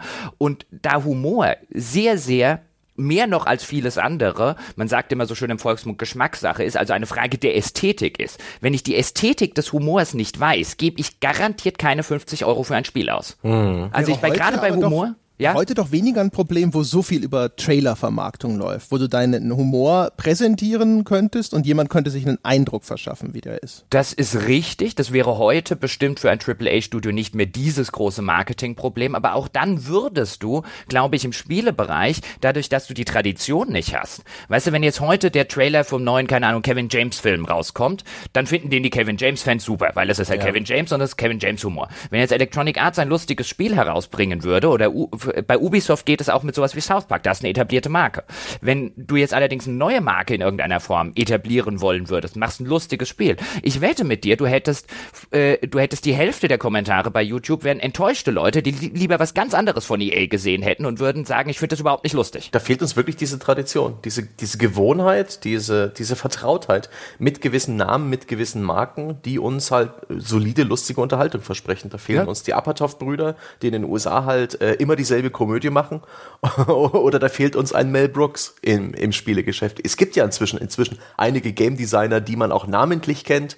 Ich hatte den Eindruck, Tim Schäfer hatte mal eine Zeit lang so ein bisschen das Zeug dazu, als, als Kickstarter so groß wurde, als er sein Adventure da angeschoben hat und diverse andere Projekte angefangen, dass das mit, mit seinem Double Fine zum, zum lustigen Studio zu werden, vielleicht zu einem Garant für Humor, das ist nicht wirklich so wahr geworden, wie ich mir das damals gedacht habe. Und bis heute wüsste ich nicht, ob man wirklich die, die Garantie für ein lustiges Spiel an irgendeinem Namen oder an irgendeiner Marke festmachen kann. Bin der Meinung, nein. In der breiten Öffentlichkeit zumindest bestimmt nicht. Also ich würde jetzt zum Beispiel sagen, soll ja 2019, soll ja Psychonauts 2 rauskommen, an dem ja wieder der Eric äh, Walpole äh, beteiligt ist, unter anderem der, der äh, Autor von Portal und auch war schon Co-Writer des ersten Psychonauts. Und Eric Walpole wäre jetzt so jemand, bei dem ich jetzt aus meiner Perspektive jederzeit sagen würde, oh, ich will wissen, was der geschrieben hat. Wir hatten, neulich hatten wir auch mal über äh, Chris Avalon zum Beispiel gesprochen, was jetzt zwar kein Humor ist, aber halt auch wahrscheinlich noch mit der bekannteste äh, Rollenspielautor heutzutage dort draußen. Aber auch da würde ich bei beiden sagen, einer richtig breiten Mainstream-Öffentlichkeit sind die nicht bekannt. Ja, das denke ich auch. Also wie halt wahrscheinlich fast jeder Spieleentwickler mit den allerwenigsten Ausnahmen. Und selbst bei dem Peter Molyneux wäre, glaube ich, strittig, ob man sagen, also Mainstream in, in dem Sinne, wie Mainstream gemeint ist bei Bekanntheitsgrad von Schauspielern zum Beispiel, auf gar keinen Fall gibt es gar keinen Spieleentwickler auf dem Niveau, würde ich behaupten wollen. Ähm, ich glaube, ein Problem ist natürlich auch, einfach, äh, wir wissen, gerade wenn wir über diesen AAA-Bereich sprechen, sind Hersteller halt extrem risikoavers. Und Humor ist, glaube ich, halt einfach unkalkulierbar. Du kannst halt einfach sehr schwer sagen, erstens produziert der Autor hinter tatsächlich etwas Lustiges, ja. Also ich, weißt du, das sieht man ja auch ständig bei Stand-up-Comedians. Die kommen raus, haben eine Show, die sehr, sehr erfolgreich ist und die Leute lachen sich schlapp und dann müssen sie schnell Nachschub produzieren. Nach ein, zwei Jahren oder sowas müssen sie mit der nächsten Tour rauskommen. Und wahrscheinlich war diese erste große erfolgreiche Tour das Ergebnis von zehn Jahren Arbeit und sie haben ihre Besten sozusagen runterdestilliert auf diese eine Show und innerhalb von zwei Jahren, was sie dann auf die Beine stellen, in den allermeisten Fällen ist es halt auch einfach nicht mehr so witzig. Und das fällt dann zwar nicht direkt durch, weil viele Leute trotzdem erstmal hingehen wegen der Name Value, aber es ist halt extrem schwierig. Ne? Sei lustig auf Kommando ist extrem schwierig. Und dementsprechend etwas, was in diesem AAA-Bereich halt sehr wahrscheinlich alleine schon deswegen, also auf sehr, sehr große Vorbehalte stößt, nehme ich an. Ich kann mir auch übrigens vorstellen, diese, äh, diese Theorie vom Anfang, ja, wenn Leute da draußen sagen, so, ja, aber früher gab es mehr Humor, ich vermute einfach, dass es halt früher sichtbarer gewesen ist, weil Adventures waren mal das AAA der Spielebranche. Ja. Und äh, nach wie vor erscheinen humoristische Titel, aber eben nicht mehr in diesem Hochrisikobereich. Und ich glaube auch, dass es, dass es relativ relevant ist, immer eben diese, diese Ästhetik des Humors noch im, im, im Hinterkopf zu behalten, weil eben, wie ich vorher schon gesagt habe, ich glaube, es gibt sehr, sehr wenige Elemente, die mehr von der Ästhetik leben, als das Humor tut. Natürlich kann man innerhalb der einzelnen Ästhetiken auch wieder trennen und Gründe dafür äh, finden und durchaus nachvollziehbar machen und begründen, warum man A lustiger findet als B oder warum A subtiler ist als B oder warum A ähm, feingliedriger und eleganter ist als B. Aber letztlich hast du da halt extrem extrem viel Ästhetik beziehungsweise Geschmackssache drin. Das siehst du, also zum Beispiel, wir hatten es vorher über das Slapstick. Also Goat Simulator holt mich überhaupt nicht ab. Ich kann nachvollziehen, warum das Leute komisch finden, aber ich finde die Ziege an sich nicht sonderlich lustig. Ich finde Slapstick mit der Ziege nicht sonderlich lustig. Ein Spiel wiederum, was jetzt zum Beispiel die Landung von Albatrossen, ich könnte Albatrossen stundenlang beim Landen und auf die Fresse fliegen zugucken. Das, äh, da holt mich der Slapstick aufgrund seiner, seiner Ästhetik, seiner konkreten Ästhetik hundertmal mehr ab. Albatros-Landungen sind mit das Lustigste, was man sich mithin eine Stunde lang angucken kann. Musst du Bernhard und Bianca schauen? Ja, bei Bernhard und Bianca, ich, in der Realität ist das tatsächlich lustiger. Weil ich mir dann, weißt du, ich stelle mir dann auch immer vor, was geht im Kopf des Albatrosses vor, wenn er sagt, okay, zu 50 Prozent fliege ich jetzt beim Landen aufs Maul. Warum starten die überhaupt noch? Und solche Geschichten, wenn man sie dann so ein bisschen in seinem eigenen Kopf vermenschlicht und sich so den Gedanken im Kopf des Albatros macht, finde ich schreien komisch. Anderes Beispiel jetzt zum Beispiel. Ich würde wahrscheinlich nie behaupten, dass Verrückt nach Mary eine der besten Komödien aller Zeiten ist. Aber ich glaube, ich habe bei sehr, sehr wenigen Komödien im Kino mehr gelacht als bei Verrückt nach Mary, weil mich diese Szenen mit dem Hund die ganze Zeit abgeholt haben. Da gibt es ja diese, diese kleine, kläffende, beißende äh, Töle, die, mhm. den, die den Protagonisten die ganze Zeit anfallen will und die immer auf die absurdest möglichen Arten und Weisen irgendwelche Unfälle erleidet. Ich fand, äh, das finde ich bis heute schreiend komisch. Ich würde jetzt nicht unbedingt sagen, der restliche Film und so weiter, der hat ein paar coole Gags, ein paar gehen total in die Hose, ist bestimmt nicht eine der besten Komödien aller Zeiten, aber mein Gott, habe ich mich kaputt gelacht, als ich das, das erste Mal gesehen habe. Das ist sehr wohl eine der besten Komödien aller, aller Zeiten, ja. Also objektiv und wissenschaftlich erwiesen. Na, da hätte ich einige andere davor. Also nicht mal, nicht mal in der Nähe der Top Ten. Ja, nicht mal in der Nähe. Ich finde es hervorragend. Hab da auch, hab mich da so bepisst, als ich das das erste Mal gesehen habe. Fand das fantastisch. Ja, es ist sicherlich die, vielleicht nicht auf der Liste der feingeistigsten Komödien, sondern es ist teilweise sogar recht vulgär, aber es ist trotzdem unfassbar witzig. Ja, hat, hat es seine Momente, aber nutzt sich ab, nutzt sich ab. Also die, die, dieser Humor, der funktioniert halt äh, oft nur einmal und dann nie wieder. Das ist äh, eigenwillig. Andere Humorgeschichten in Filmen, die kann ich mir wieder und wieder angucken. Loriot wird nicht weniger lustig, auch wenn man den schon dreimal gesehen hat. Oder die guten dänischen Komödien. Ah, aber jetzt drifte ich ab. Es gibt ja auch. Äh, nackte Kanone. Nackte Kanone geht ja. immer. Mhm. Es, es, gibt ja als Steam also ein großes Genre an Nonsensspielen, an Satiren, ganz oft sowas wie der äh, Epic Battle Simulator, wo man halt 10.000 Hühner gegen äh, drei T-Rex antreten lassen kann. Das existiert nur, damit Situationen entstehen, die lustig sind. Oder es gibt jetzt aktuell einen, äh, einen satirisch gemeinten Battle Royale-Klon, der auch aktuell noch über äh, über Steam verschenkt wird, die halt mit ganz alberner Ragdoll-Physik arbeitet und ganz seltsam aussehenden Charakteren und, und komischer Physik. Äh, Spiele wie Gang Beasts, Spiele wie Human Fall Flat, die darauf basieren, dass man praktisch kaum zu steuernde Gelee-Charaktere hat, die durch die Gegend stolpern und ploppen. Äh, diese, diese Art wird sehr viel bedient, aber ich finde das nicht unbedingt originell. Es, äh, es wirkt ein bisschen. Sie machen es sich sehr einfach, die Entwickler solcher Spiele, finde ich. Prozeduraler Humor. Ja, ja, und ich, ich, ich, hab, für mich ist das nichts, weil es, sich, es nutzt sich sehr schnell ab und es gibt keinen Bezug, keinen ernsten Bezug zu dieser Art Humor. Wenn die erste Hälfte des Spiels halt unglaublich ernst wäre und bieder, dann wäre es lustig, wenn man dann wie ein nasser Sack durch die Gegend äh, stolpert. Im Falle von Octodad ist es lustig, weil eben au außenrum diese, diese Illusion aufrechterhalten wird, dass, äh, weil dieses Spiel ganz und alle Charaktere im Spiel einfach annehmen, dass es ein Mensch ist, der in diesem, in diesem Anzug steckt, obwohl er offensichtlich ein Oktopus ist.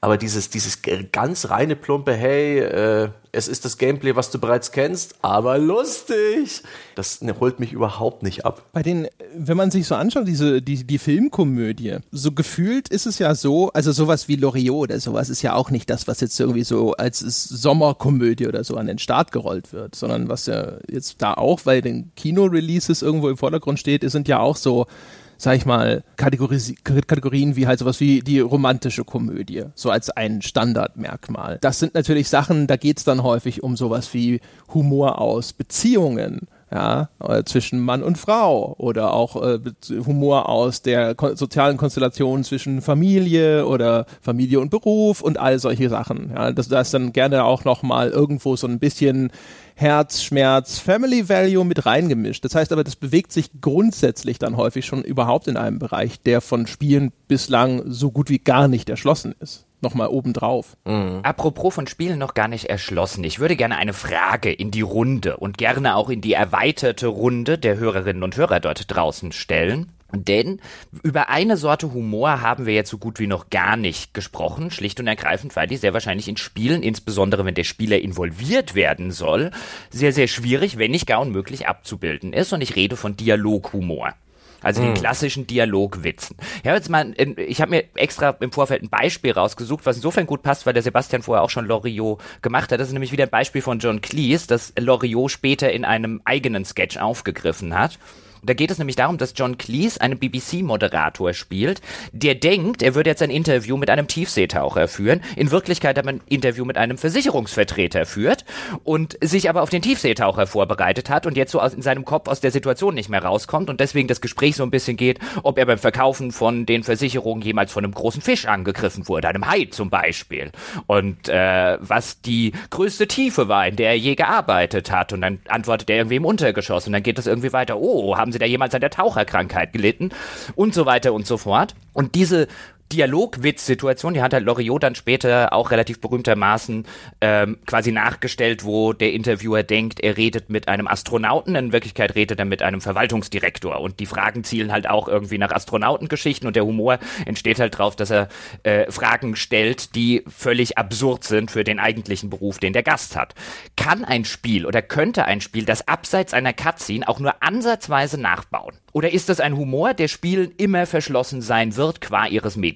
Kann es das nicht in diesen Dialogen, also jetzt wieder an das Monkey Island und das Beleidigungsfechten gedacht? Da, ja, aber das wäre, das wäre, weiß ich, ich überlege jetzt gerade, wenn, wenn, wenn du mich das fragst, das, das wäre ja quasi den Witz schon gespoilert, bevor er passiert. Eben. Ja. Das Beleidigungsfechten, ja, aber das ist ja und dadurch wird er dir erst offenbart, der Gag. Bei Monkey Island ist ja auch so, dass du die Antworten oder so, die du, die du geben kannst, liest und in dem Moment entsteht sozusagen. Ja, aber Gag, in dem Fall, in dem Fall in dem Sketch ist John Cleese einfach ein wunderbarer Trottel, über den man lachen kann. In einem Adventure bist, spielst ja du den Charakter und musst in dem Moment viel dümmer sein, als du es eigentlich bist, weil du erkennst ja gleichzeitig, dass es Blödsinn ist, jetzt diese Interviewsituation, dass du diese Fragen nicht stellen solltest. Und dann, glaube ich, ist es einfach nicht lustig, wenn man sich trotzdem diese dummen Antworten aussucht. Ist Guybrush nicht auch ein wunderbarer Trottel, über den du lachst? Ja, mit dem man lacht ein Stück weit. Also, nee, ich, ich glaube, das ist ein zu starker Bruch äh, zu zu dieser Beziehung zum Spieler, weil ich steuere den die ganze Zeit, ich blick die Realität und ähm, aber vielleicht könnte man das im. Aber André, dann bau mir, dann bau mir den Sketch doch, wenn du denkst, es könnte funktionieren, dann bau mir den Sketch doch mal nach in einem Spielekontext. Wie würde der dann aussehen? Welche Rolle würde ich als Spieler machen oder als Spieler einnehmen und wie würde mir das Spiel diesen Humor transportieren? Gesagt, also jetzt einfach nur mal so als, als Vorschlag. Äh, aber du, wenn wir darüber sprechen, kann es das Spiel transportieren. Wenn du jetzt einfach dir einen typischen Multiple-Choice-Dialog in einem Adventure aussuchst. Du könntest ja, ich weiß nicht, vielleicht ist es taktisch klüger dann zu sagen, du bist halt der Versicherungskaufmann, weil dann überrascht dich das Beharren deines Interviewpartners darauf, ob du nicht irgendwo mal Tiefseetaucher gewesen bist. Es gibt sogar verschiedene Adventures, meine ich, oder Spiele, ich weiß nicht mehr genau, wo ich sowas gesehen habe, ich bin mir nur sicher, dass ich es schon mal gesehen habe, wo du die Antworten liest, die du geben kannst, ja, und eine oder alle davon sind halt absurd. Ja, und das, die Tatsache, dass du das überhaupt hast, oder es kann dich ja auch alleine dadurch überraschen, so, du guckst dir deine Antwortoptionen an, aha, vernünftig, vernünftig und auf einmal was dazwischen, das auch völlig absurd ist. Es, ich weiß gar nicht mehr, jetzt mal so auch wieder in den Raum gesch geschmissen, weil das ja jetzt eh so alles erstmal on the fly äh, Brainstorming ist, aber wie ist es mit den, bei Vampire the Masquerade, wenn du diese irren Vampire spielst? da hast du doch auch ständig die Option, so völlig absurde Dialogoptionen auszuwählen. Das Spiel transportiert das noch durch diesen hüpfenden, ulkigen Font, den es da benutzt. Ist es nicht auch schon so ähnlich? Ja, aber da wird mit was anderem gespielt. Also Vampire äh, The Masquerade, wenn du die Malkavians, die verrückten Vampire spielst, das hat in der Tat einige sehr, sehr lustige auch Dialoginteraktionen, insbesondere wenn er sich zum Beispiel mit dem Stoppschild anlegt ja, und einen tödlichen Kampf mit dem Stoppschild führt oder irgendwann mit dem Fernsehmoderator spricht und der Fernsehmoderator ihm einen Witz erzählt. Das geht schon. Aber was du hier ja bei dieser, bei dieser Cleese-Situation so ein bisschen hast äh, und bei diesem Gespräch ist, dass eine Ebene, die ja in Spielen so ein bisschen wegbricht, kannst du denn in Spielen ein Versicherungsvertreter sein? Ich meine, das lebt ja davon, dass dort das banalste, langweiligste, äh, der banalste, langweiligst mögliche Interviewgast führt, als der so Versicherungsvertreter gerne äh, mal so gelten. Weil der hat halt einfach nichts Interessantes zu sagen im äh, äh, größeren Kontext. Das meine ich jetzt gar nicht abwertend gegenüber die Versicherungsvertretern, sondern bei Monty Python ist halt der Versicherungsvertreter ist halt immer das Sinnbild für den sturzlangweiligen äh, Beruf in sehr, sehr vielen Sketches. Den kannst du ja im Spielekosmos schon gar nicht spielen, weil im Spielekosmos bist du ja immer sofort irgendwie irgendjemand total Interessantes oder Auserwähltes. Und dann ziehst du den Humor auf eine andere Ebene. Verstehst du, was ich meine? Das kann ich dann bei einem Vampire Masquerade machen, aber das lebt ja davon, dass ich eben etwas total Außergewöhnliches bin in dieser Malkavian-Situation und eben nicht etwas total Banales. Also, wenn jetzt, wenn wir die Prämisse setzen würden, ist es vorstellbar, dass sich ein Spiel überhaupt schon grundsätzlich in die Rolle eines Versicherungsvertreters versetzt. Äh, jetzt in einem Comedy-Kontext. Ich meine, Monty Python hat natürlich auch immer den Vorteil in der Hinsicht, dass das gekapselte Sketches sind und sie müssen jetzt nicht einen ganzen Film darüber machen, äh, was der Versicherungsvertreter alles für ulkige Situationen erlebt. Das ist auch was, was wir im Schülerbereich bislang in der Hinsicht noch nicht hatten. Ne? Das wäre auch vielleicht mal interessant. So eine, so, so eine Sketch-Sammlung, ja, wo einfach unterschiedliche, voneinander unabhängige Szenen in dem Spiel dargestellt werden. Mhm. Sowas ist ja auch relativ selten. Aber auf einer abstrakten Ebene betrachtet, also das ist ja, glaube ich, eher die Fragestellung. Nicht lässt sich eins zu eins exakt dieser gleiche Sketch umsetzen, sondern lässt sich auch in einem Spiel eine humoristische Situation darstellen, in der jemand, keine Ahnung, so halsstarrig ist, ja, und oder so mental unflexibel ist, dass er seinen einmal vorgefassten Plan weiter durchzieht, bewusst oder unbewusst, und dagegen ankämpfen muss, ihn nicht weiter durchzuziehen. Und dadurch der Humor entsteht, im Rahmen des bislang Diskutierten ist es vorstellbar, hätte ich jetzt gesagt. Ich würde auch sagen, ich meine, das, das, das Beispiel von Vampire Bloodlines war insofern ein gutes, dass es im, im Rahmen von gewissen Situationen vorstellbar ist. Ich überlege aber gerade, bin mir nicht sicher, ob es vorstellbar ist, dass man quasi im Spiel die Rolle des John Cleese, der dort das Interview führt. Ich könnte mir durchaus mittlerweile vorstellen, jetzt habe ich auch so ein bisschen drüber nachgedacht, das war jetzt einfach so eine Diskussionsanregerfrage, könnte mir vorstellen, dass du in dieser konkreten Situation der sein kannst, als Spieler irgendwo in ein Nachrichtenstudio kommst und dir dann jemand Fragen stellt, weil er dich für jemand völlig anderen hält, dass daraus eine lustige Situation entstehen könnte. Ja. Aus der aktiven Warte glaube ich nach wie vor, dass es schwierig ist. Das ist der aktive Interviewführer, der aktiv blödsinnige, wie Sebastian das vorher gesagt hat, der aktiv blödsinnige äh, und offensichtlich falsche äh, Dinge auswählt und dann immer noch komisch ist, wenn sich diese Situation vor einem abspielt. Das stelle ich mir nach wie vor für, als, als schwierig vor. Ist halt auch wieder ein Timing-Problem. Ne? Also da hatte Sebastian, finde ich, schon vorhin einen guten Punkt.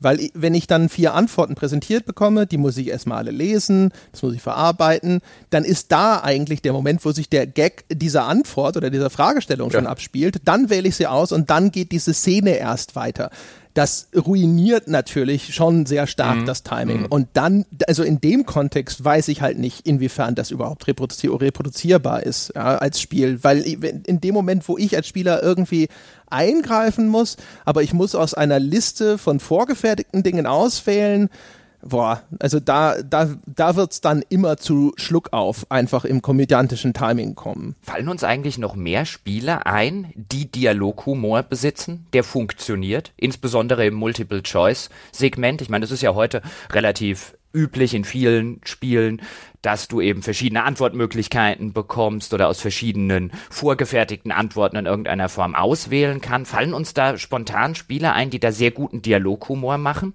Auch insbesondere halt nicht von irgendeiner dritten Person. Weil, was sie ja auch gerne machen, ist, dann kommt eben der Sidekick ins Spiel und der lädt dann seinen lustigen Satz ab, mit dem der Spieler aber nichts, aber auch gar nichts zu tun hat. Gibt es da Spiele, die das schon gut umsetzen? Fällt euch da was ein? Ich finde, die Yakuza-Spiele haben einen guten Dialoghumor, aber der basiert darauf, dass äh, der Hauptcharakter, der übermännliche, übermoralische äh, Rio Kazu, wie heißt er? Kazuma Kiryu, äh, dass er in, in völlig absurde Situation gerät, dass ihn eine Frau an der Straße anspricht und zu einem Date mit ihrem Vater überredet und äh, ihn währenddessen bittet, doch so zu tun, als wäre er ihr Ehemann und solche Geschichten äh, wunderbar absurd äh, und das funktioniert, obwohl das technisch ganz mies inszeniert ist, einfach nur, weil man einfach nicht weiß, was als nächstes kommt, weil man nicht weiß, was die drei Antwortmöglichkeiten, die einem das Spiel präsentiert, für Folgen haben werden, weil diese Situationen so absurd sind, dass es äh, einem Rätselraten gleichkommt manchmal. Das ist, äh, das finde ich ein gutes Beispiel dafür. Also die, den, die, diese Art Humor funktioniert in Yakuza-Reihe erstaunlich gut. Dafür, dass es äh, in der Regel nicht mal eine Vertonung gibt in diesen Dialogen, sondern bloß diesen äh, äh, äh, ploppenden Text. Das West of Loathing, das ich vor einer Weile gewertschätzt habe, das hat stellenweise schon echt ganz guten und auch witzigen Dialoghumor. Das ist nur so vollgestopft davon, insbesondere mit Wortspielen, dass das bei mir dann zu Ermüdungserscheinungen geführt hat, weil das halt dann in der Hinsicht einfach sehr, sehr häufig in die gleichen Kerben geschlagen hat. Was aber übrigens mir gerade eingefallen ist, ein Beispiel für unfreiwillige Komik, das vielleicht trotzdem erhellend sein kann, ist L.A. Noir. Und in L.A. Noir gibt es diese Verhörszenen, wo du äh, äh, jetzt irgendwelche Zeugen verhörst oder eben auch vielleicht mögliche Schuldige befragst. Und Eleanor hatte die Angewohnheit, dass ich dachte, ich gebe eine vergleichsweise moderate Antwort und der Charakter war aber als irgendwie so das Oberarschloch inszeniert ständig, irritierenderweise und hat dann ist dann auch teilweise völlig, für mich völlig unvorhersehbar ausgeflippt. Und das hatte manchmal dann den Effekt, dass ich es komisch fand. Das heißt also mal in die Richtung weitergedacht, wenn du das, äh, was, das, den Spielerwillen sozusagen unterwanderst und dann, du wählst zwar was aus, aber deine Spielfigur verhält sich auf einmal völlig anders, als du das eigentlich gewollt hast. Ich kann mir vorstellen, dass man daraus sicherlich jetzt nicht ununterbrochen über ein komplettes Spiel hinweg, aber daraus lässt mhm. sich bestimmt Humor schöpfen. Ja, dass man eben nicht die volle Kontrolle über diese Figur hat. Das ist ganz interessant. Da geht bestimmt was. Auch das geht ja so ein bisschen in die Richtung eben des, des Melkavian aus äh, Vampire Bloodlines. Da wusstest du jetzt zwar durchaus, was du auswählst, wobei in manchen Teilen äh, war das so verquert, dass ich eigentlich nicht wusste, was ich auswähle, aber ich wähle das mal aus, weil das klingt wunderbar absurd und verquer. Ja, und mal gucken, was daraus jetzt noch eine Runde weiter entsteht. Aber so theoretisch, äh, konzeptmäßig gedacht, irgendwie ein Spiel, wo du jemanden auf eine humorige Sicht, der vielleicht gerne mal zum Ausflippen neigt oder sowieso wie der Melkavian bei Vampire Bloodlines nicht so ganz äh, noch alle äh, Glühbirnen im Oberstübchen leuchten hat. Ich glaube, da könnte schon was Humoriges draus entstehen. Wenn Ja. der halt zum Beispiel alles overacted oder so. Ja, oder wenn er halt quasi einfach auch wirklich aktiv Widerstand leistet, ja. Also jetzt sind wir vielleicht wieder bei diesem Fourth Wall Breaking, weißt du, aber ich stelle mir halt schon vor, du kannst ja dann, weißt du, wenn du dann vielleicht verzweifelst, anfängst, irgendwelche Sachen nochmal anzuklicken und die Spielfigur sich einfach weigert, weil sie vielleicht gerade irgendwie wütend geworden ist oder sonst irgendwas. Ähm, ich ich gl- auch, also wie gesagt, also diese Idee, dass Humor gerne auch äh, entspringt aus dem Brechen einer Erwartungshaltung und es gibt kaum ja eine stärkere Erwartungshaltung beim Spieler, als dass diese Spielfigur gefälligst das tut, was ich gerade vorgegeben habe. Ja, man hat ja bei diesem Telltale-Spiel gesehen, wie sehr mich es irritiert hat, dass an das Telltale-Spiel an der Stelle sich nicht an meine Anweisungen halten wollte. In dem Fall eben nicht äh, in, in irgendeiner humoristischen Art und Weise, aber ich bin mir ziemlich sicher, dass du das benutzen kannst. Da wäre ich mir auch ziemlich sicher, aber es widerspricht halt auch allem, was zumindest heute insbesondere im AAA-Bereich immer wieder nach draußen gestellt wird und immer wieder weiter transportiert wird über die verschiedenen Medien und so weiter hinweg, nämlich dieses Empowerment to the Player. Wir wollen ja alle empowered sein. Wir wollen ja in Kontrolle des gesamten Spiels sein. Wir wollen ja den Ausgang des Spiels, der Ausgang jeder Quest, wir wollen ja alles selber kontrollieren wollen. Und jetzt dahin zu kommen und zu sagen, ich nehme dir genau das weg, ich fänd's geil, aber das wäre aus, ich sag jetzt mal aus Marketing-Sicht, wäre das schwierig zu verkaufen. Und keine Ahnung, ob es ein Spiel über Spaß machen würde. Das wäre echt ein interessantes Experiment, aber das muss dann wahrscheinlich, wenn es nicht eh schon passiert ist und wir kennen es nur noch nicht bei den Tausenden und Abertausenden von Indie-Spielen dort draußen, das müsste dann auch wieder im Indie-Bereich stattfinden. Ja, also wie gesagt, ich glaube nicht, dass also jetzt übers ganze Spiel hinweg, da hätte ich zumindest Zweifel, aber jeder Gaul ist irgendwann totgeritten. Äh, wenn du total äh, OneNote bist mit dem, was du da treibst, dann werden die Leute immer irgendwann aussteigen. Und die Frage ist, hattest du äh, den, den, den, das sozusagen genügend Verstand, um zu wissen, wann du Schluss machen musst. Ja? Sei es, dass du andere Seiten anschlägst oder dass dein Spiel einfach mal zu Ende ist. Aber äh, effektiv ist es bestimmt. Ich erinnere mich noch, das war in den 90ern, ja. Da habe ich extrem viel Spaß gehabt mit, ähm, mit so einer CD, die ich mir im Karstadt gekauft habe, mit ganz vielen Doom-Levels, diese WAD-Dateien. Da war auch ein Beavis and Butthead-Level dabei. Praktisch so eine Mod eigentlich. Da sind Beavis and Butthead-Charaktere rumgelaufen. Es gab die ganzen Soundeffekte, wie dieses blöde Lachen. Und das fand ich total lustig. Und auch heute gibt es ja noch Mods, die aus Skyrim irgendwie einen Knusch-Simulator machen. Das, hat das, hast du doch das Video gemacht bei der GameStar, oder André? Wo man dann jeden küssen konnte bei Skyrim? Ja, ich habe ein Video zu irgendeiner Mod gemacht in Skyrim, die, äh, die irgendwas in dieser Da, Richtung da wurde doch in hat. Zeitlupe dann geknutscht, oder? Ja, und vor allem völlig absurd, weil Ja. die dann so diese der Willkür der Ragdoll überantwortet waren teilweise und das sah wirklich auch natürlich zum Schreien komisch aus. Äh, aus den gleichen Motiven, wie du es vorhin mit diesen EA und THQ MMA-Spielen beschrieben hast. Ja. Äh, wo du denkst so, oh mein Gott, sie haben sich die alle Beine gebrochen. Mehrfach, ja. Aber sie scheinen trotzdem noch. Ich finde das witzig, dass halt Mods ein Stück weit ja, Humor ins Spiel packen, auf diese ganz absurde, verspielte Art und Weise. Es gibt Furz-Mods für Skyrim, wo man dann eben dieses Fustura aus seinem Arsch blasen kann und, und, und vieles anderes. Neben den ganzen äh, unappetitlichen und bescheuerten Mods finde ich das eigentlich ganz witzig, dass äh, auch das eine Möglichkeit ist, Humor ins Spiele zu bringen. Aber damit habe ich eben leider insgesamt nicht so viel Erfahrung. Ich bin, ich habe nie groß mit Mods rumgespielt. Ich glaube, diese eine CD mit den WAD-Files könnte sogar meine komplette Erfahrung mit diesem Aspekt von Spielen sein. Ja, aber nehmen wir, ne, gehen wir mal gar nicht auf diese Mod-Ebene, sondern nehmen wir jetzt mal so wirkliche äh, große, open-worldige, dynamische Spiele mit sehr vielen Systemen, wie jetzt zum Beispiel so einen Skyrim. Und ich hatte jetzt zum Beispiel in Skyrim den Fall, den ich nach wie vor sehr humorig fand und der mir damals sehr viel Spaß gemacht hat, ihn nachzuspielen in seiner völligen Absurdität. Ich bin dann irgendwann, ich weiß nicht mehr, wie die Stadt heißt, da kannst du einen Ring kaufen und wenn du den Ring dann irgendjemandem präsentierst, der dich halbwegs gut in diesem Ding leiden kann, dann heiratest du mit äh, diese Person. Also habe ich Isolde, ja, am Fleischerstand von äh, Whiterun, habe ich einen romantischen Heiratsantrag gemacht, danach habe ich sie in mein Haus verfrachtet und nie wieder gesehen. Was ja eine, eine sehr, sehr absurde Situation ist und wo ich mich so ein bisschen frage, war das Absicht von Bethesda mit dieser ganzen Heiratsmechanik? Wollten die was Lustiges einbauen? Wollten die eine absurde Situation einbauen? Hatten die sich das ganz anders gedacht und es kam lediglich absurd rüber? Ja, was meinst du, du hast sie nie wieder gesehen? Die ist in dieses Haus gegangen und ähm, Danach war sie mir egal. Die war halt dann einfach, meine Frau ist irgendwo rumgestiegen, die war äh, fürs Spiel in völlig Falle, irrelevant. Lieber Jochen, war das Spiel ein Spiegel für deine Seele. Wieso? Es ist vollkommen wurscht, wen ich in diesem Spiel heirate. Ich brauche sie danach Ist es nie bei wieder. Fable nicht auch gen genauso wurscht? Ah, Ich habe mir nur gedacht, wer ist die, also ich habe mir wirklich gedacht, so wer ist, was, was ist das Sinnloseste, was ich machen kann? Und am Fleischerstand in Weitlauf einfach mal völlig hinig Isolde einen Antrag gemacht, die sich voll freut. Das war noch nicht mal jemanden gesucht, der mir danach vielleicht als Begleiter in irgendeiner Form helfen könnte im Kampf oder so. Ich habe wirklich, was ist das Sinn, spielerisch Sinnloseste, was ich mit diesem Ring anstellen könnte? Und da erschien mir der Fleischerstand mit Isolde in Weißlauf als durchaus. Boah, siehst gute, du, und gute wenn, wenn ich versuche, Narrative zu unterwandern, indem ich die möglichst idiotische Antwort auswähle, dann werde ich kritisiert dafür. Ja, äh, hätte ich, Moment, hätte ich es jetzt so gemacht, dass ich die spielerisch sinnvollste Variante ausgesucht hätte, dann wäre ich zu irgendeinem, äh, äh, was weiß ich, zu irgendeinem äh, äh, äh, Barbarenkämpfer hingegangen und hätte den geheiratet. Auch nur deswegen, weil er gut jemandem auf die Fresse, auch das ist eine absurde Situation. Heiratet ja in der Realität niemand. Ähm, einen gleichgeschlechtlichen Partner vielleicht sogar noch, bloß weil der sehr gut anderen Leuten aufs Maul hauen kann. Die, die Skyrim-Form von so einem Golddigger, oder? nur zum persönlichen Vorteil geheiratet. Ja. Natürlich passiert das in der realen Welt. Ja, also Bei ich würde ja auch. Übrigens, die, die, äh, das Schönste bei Skyrim, das ist nicht selbst erlebt, das ist nur eine Anekdote von den Entwicklern. Aber das ist halt auch ein äh, wunderbares Beispiel für absurden Humor. Äh, das hat mir der Pete Heinz mal erzählt. Ähm, jetzt wird Jochen schon mit den Augen rollen und sagen wahrscheinlich was frei erfunden, aber dann ist es gut frei erfunden. Auf jeden Fall, die haben erzählt, ähm, sie hatten einen Bug bei Skyrim. Bei Skyrim ist es ja so, dass du, äh, wenn du ein Verbrechen begehst und du wirst dabei beobachtet von irgendwelchen Wachen, ja, dann wirst du angeschwärzt oder so, wenn du von irgendwem beobachtet wirst, wirst du halt angeschwärzt und dann kommen irgendwann Stadtwachen und verhaften dich.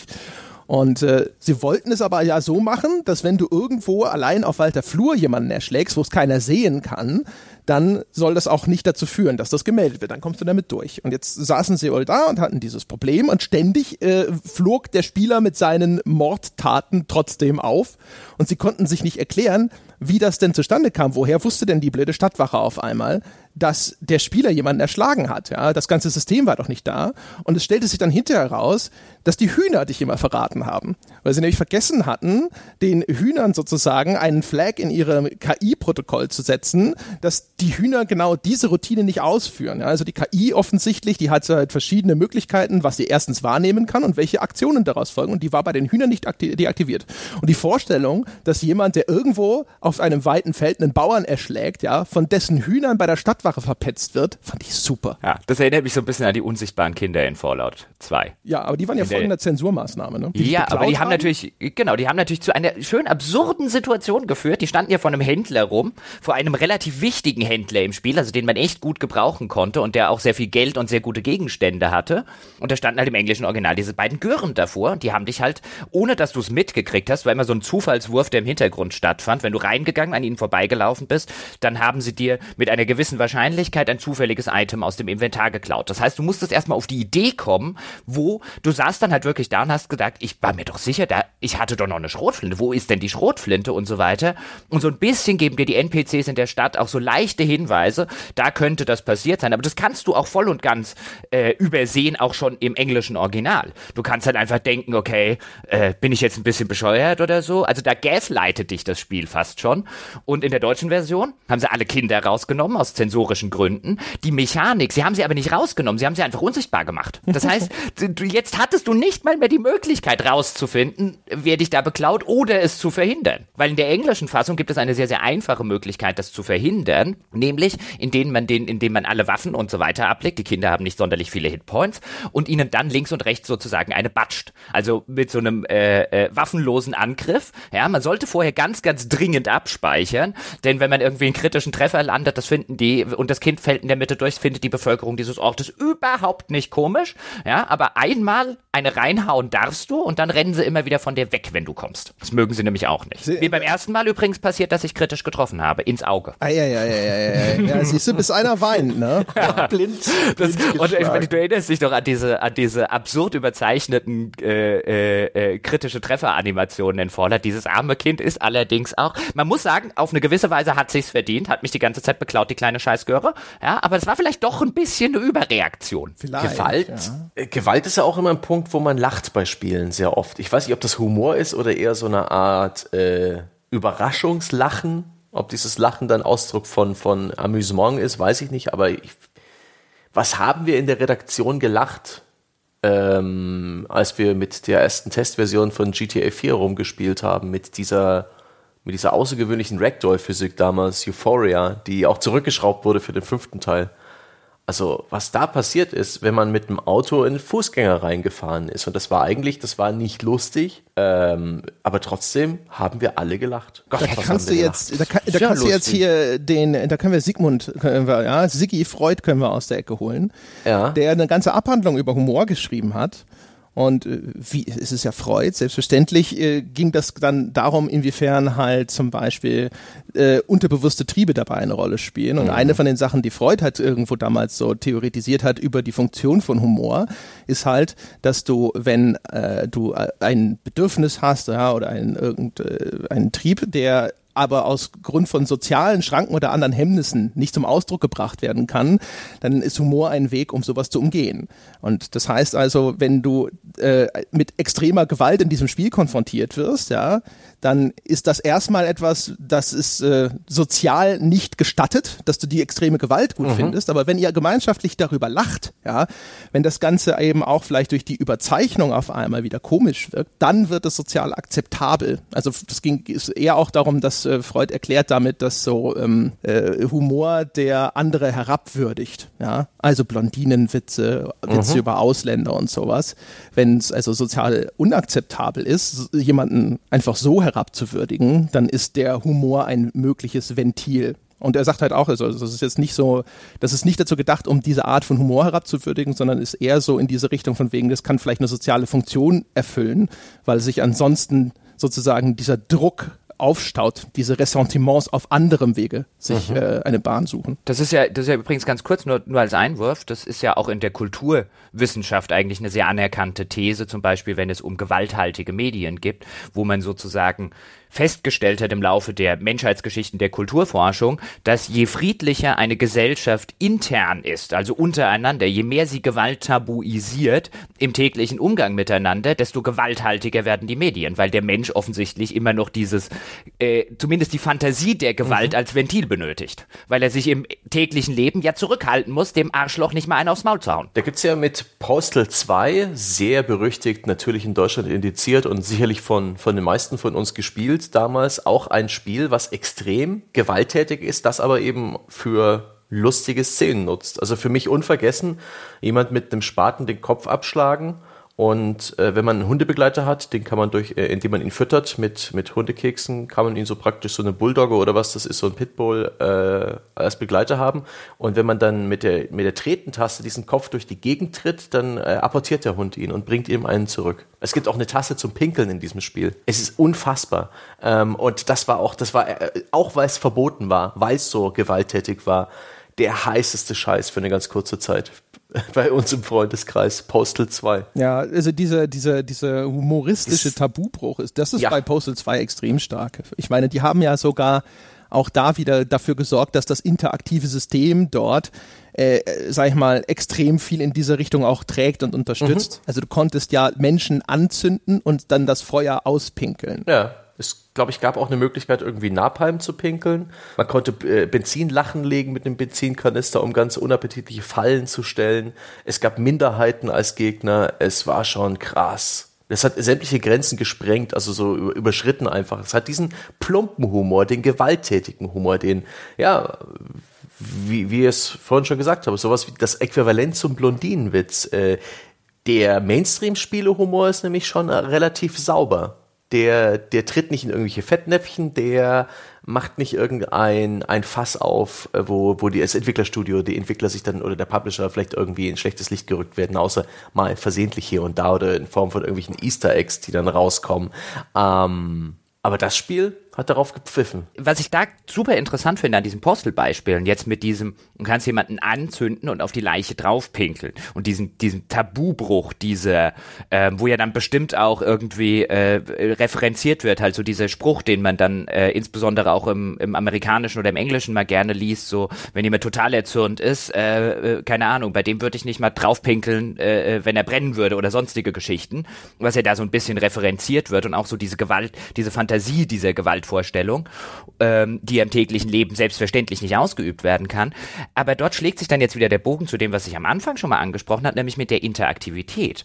Denn dort stößt dann das interaktive Medium an so eine viel, viel schneller an eine Geschmacksgrenze qua seiner Natur, als das vielleicht der Tabubruch in einem anderen Medium tut. Wenn ich jetzt zum Beispiel, ich nehme jetzt ein fiktives Beispiel, die unglaubliche Reise in einem verrückten Flugzeug, äh, relativ bekannte äh, äh, Komödie, wo durchaus auch sowas wie äh, sexueller Missbrauch eines Kindes komödiantisch äh, aufbereitet wird, wenn der Pilot äh, den ja. kleinen Jungen, den er ins Cockpit holt, völlig unvermittelt fragt. Äh, sag mal, Timmy heißt er, glaube ich, hast du schon mal einen erwachsenen Mann nackt gesehen?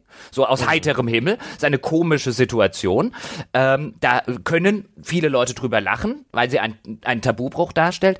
Wenn du das selbst, und da kommt die Autorenschaft des Spielers, wenn du das selbst als Antwortmöglichkeit in einem Spiel hast und du derjenige bist, nicht der jemandem einen Witz erzählt, sondern der diesen Witz auslebt im Kontext dieser fiktiven Spielwelt, mhm. ist das was völlig anderes. Es ist was anderes, ob ein Film mir passiv zeigt ähm, und ein Tabu bricht, jetzt auch vielleicht vielleicht ein Gewalttabu oder ob ich derjenige bin, der aktiv auf eine brennende Leiche pinkelt. Ja. Ja, du, also bei, bei dem Humor, wo du über andere lachen willst, und wenn dann aber dann sozusagen deine Figur im Mittelpunkt steht, das funktioniert natürlich nicht. So wie der Humor, bei dem über andere gelacht wird, der ist für diese anderen dann häufig eben auch nicht witzig. Es ist ja nicht nur die über anderen, sondern es ist auch die auch das jetzt, auch vielfach der Tabubruch-Humor, wenn wir da jetzt zum Beispiel, keine Ahnung, bei Monty Python und so weiter äh, reingucken in die Vergangenheit, die ja extremst umstritten waren, damals insbesondere in Großbritannien, die große äh, Verfahren tatsächlich wegen Gotteslästerung bei Leben des Brian und so weiter zur damaligen Zeit hatten. Der Film hat insbesondere im, im Kontext äh, der äh, Großbritanniens damals sehr, sehr viele Tabubrüche äh, begangen, aber die Komik war ja weniger, dass du dich über eine Minderheit lustig machen sollst, wie es bei einem Blondinenwitz vielleicht, oder über irgendein Klischee lustig machen solltest, sondern über ein übergeordnetes gesellschaftliches und in dem Fall vielleicht religiöses Symptom. Es war ja eher der Tabubruch irgendwie mit einer ja mit einer anerkannten Mehrheit oder mit einer anerkannten gesellschaftlichen Konvention und die zu brechen in einem aktiven äh, äh, Kontext. Ich glaube, das ist was anderes und das ist schwieriger. Weißt du, wenn du, wenn du, wenn du derjenige bist, der aktiv jemanden ans Kreuz nagelt, dann ist die Aussage in einer humorigen Art und Weise, dann ist die Aussage im, bei einem Film vielleicht die, dass dieses Ganze ans Kreuznageln und so weiter vielleicht eigentlich eine ziemlich absurde Geschichte ist. In dem aktiven Falle allerdings äh, äh, bringst du da jemanden auf eine sehr, sehr bestialische Weise um. Diese, diese Konnotation kommt automatisch dazu, wenn du ein interaktives Medium hast. Ja, wobei das vielleicht auch eine Präsentationsherausforderung ist. Ne? Also auch so einen Film, der muss genau so viel aussparen an Gewalt und Leid ja, oder in der Inszenierung von Gewalt und Leid auf eine so überzogene oder absurde Art und Weise oder auch abstrakte Art und Weise arbeiten, dass es nicht ins Unangenehme umschlägt. Das heißt also, vielleicht sind da sicherlich nochmal ganz andere Ansprüche, wenn du das dann interaktiv umsetzt, aber das würde ich erstmal grundsätzlich immer annehmen, erstmal kein unlösbares Problem. Ich, ich habe schon Gedanken in meinem Kopf, so Game Design mäßig, wie man es wirklich lustig inszenieren kann, dass jemand ans Kreuz genagelt wird. Ich habe da ein paar Ideen, dass man ihm Move Controller? Auch, äh, sowas ähnliches, so ein bisschen Surgeon Simulator, dass man auch daneben hauen kann und, und dass auf er den eigenen Daumen und sich beschwert, genau auf den eigenen so, Daumen. Oh nein, schon auf, wieder. Ja. Auf seine Nüsse, auf seine Kniescheibe, alles jede Menge äh, einzigartige gut. Dialoge.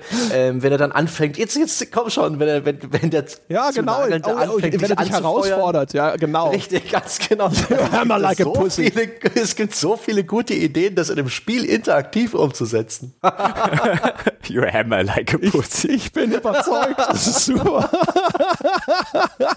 so die ganze Zeit, weißt du, wie bei dem, bei dem Kampf mit dem schwarzen Ritter in Ritter der Kokosnuss war. Ja. Die ganze Zeit nur am Beleidigen und dich weiter herausfordern.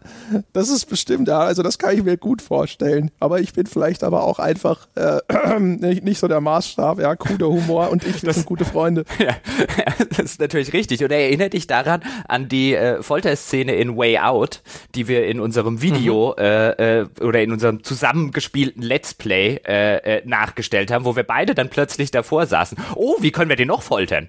Du ja. holst da drüben den Lötkolben, ich guck mal, was mit der Brechstange geht. Ja, total. Ich meine, das ist ja das Ding. Also, äh, die, Sebastian hat ja vorhin auch so diese, äh, wenn du so, keine Ahnung, wenn man so Videos oder sonst was, oder wenn man davor sitzt und man sieht irgendwas krasses und alle lachen und sowas, ähm, äh, dieses, die, es, es, es, es gibt ja diesen Begriff der Übersprungshandlung. Mhm, ja, ja. Also bei Tieren zum Beispiel, wenn dann halt irgendwo zwei instinktive Reaktionen miteinander kollidieren, ja, und es einfach keine klare Erkenntnis gibt, was tun oder sowas, dann wird gerne so eine Übersprungshandlung ausgelöst. Ich glaube, bei Hühnern war es so, dass die dann anfangen, auf dem Boden rumzupicken, obwohl da gar keine Körner sind, ja? Ja. Weil das Huhn halt, keine Ahnung, weiß gerade nicht, ob es weiter geradeaus laufen oder zurück in seinen Stall laufen soll oder sonst so, äh, irgendwas. Und das gibt's ja auch bei uns, ja.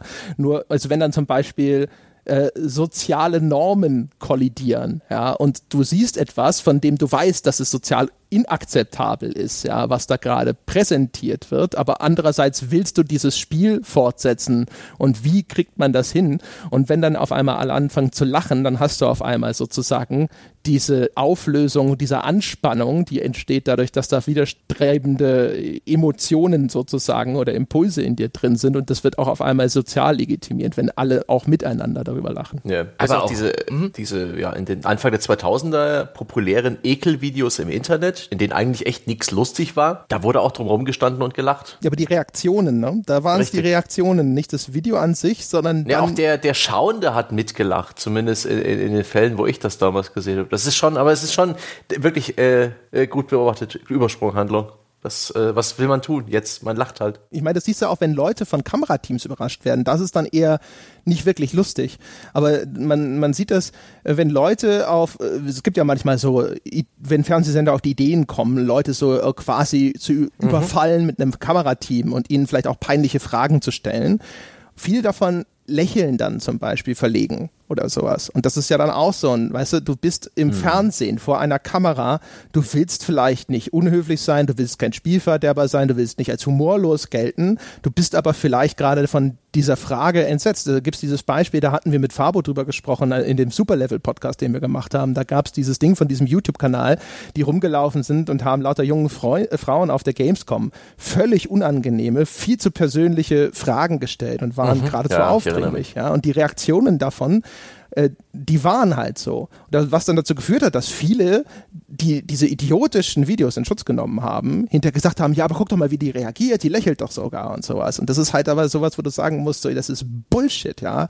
Wenn du auf einmal mit so einer Situation konfrontiert bist, dann weißt du nicht, was du tun sollst und du hast ein, eine, ein Repertoire an Standardmustern sozusagen, auf die du dann zurückgreifst. Aber das hat nichts damit zu tun, dass du dich tatsächlich so fühlst.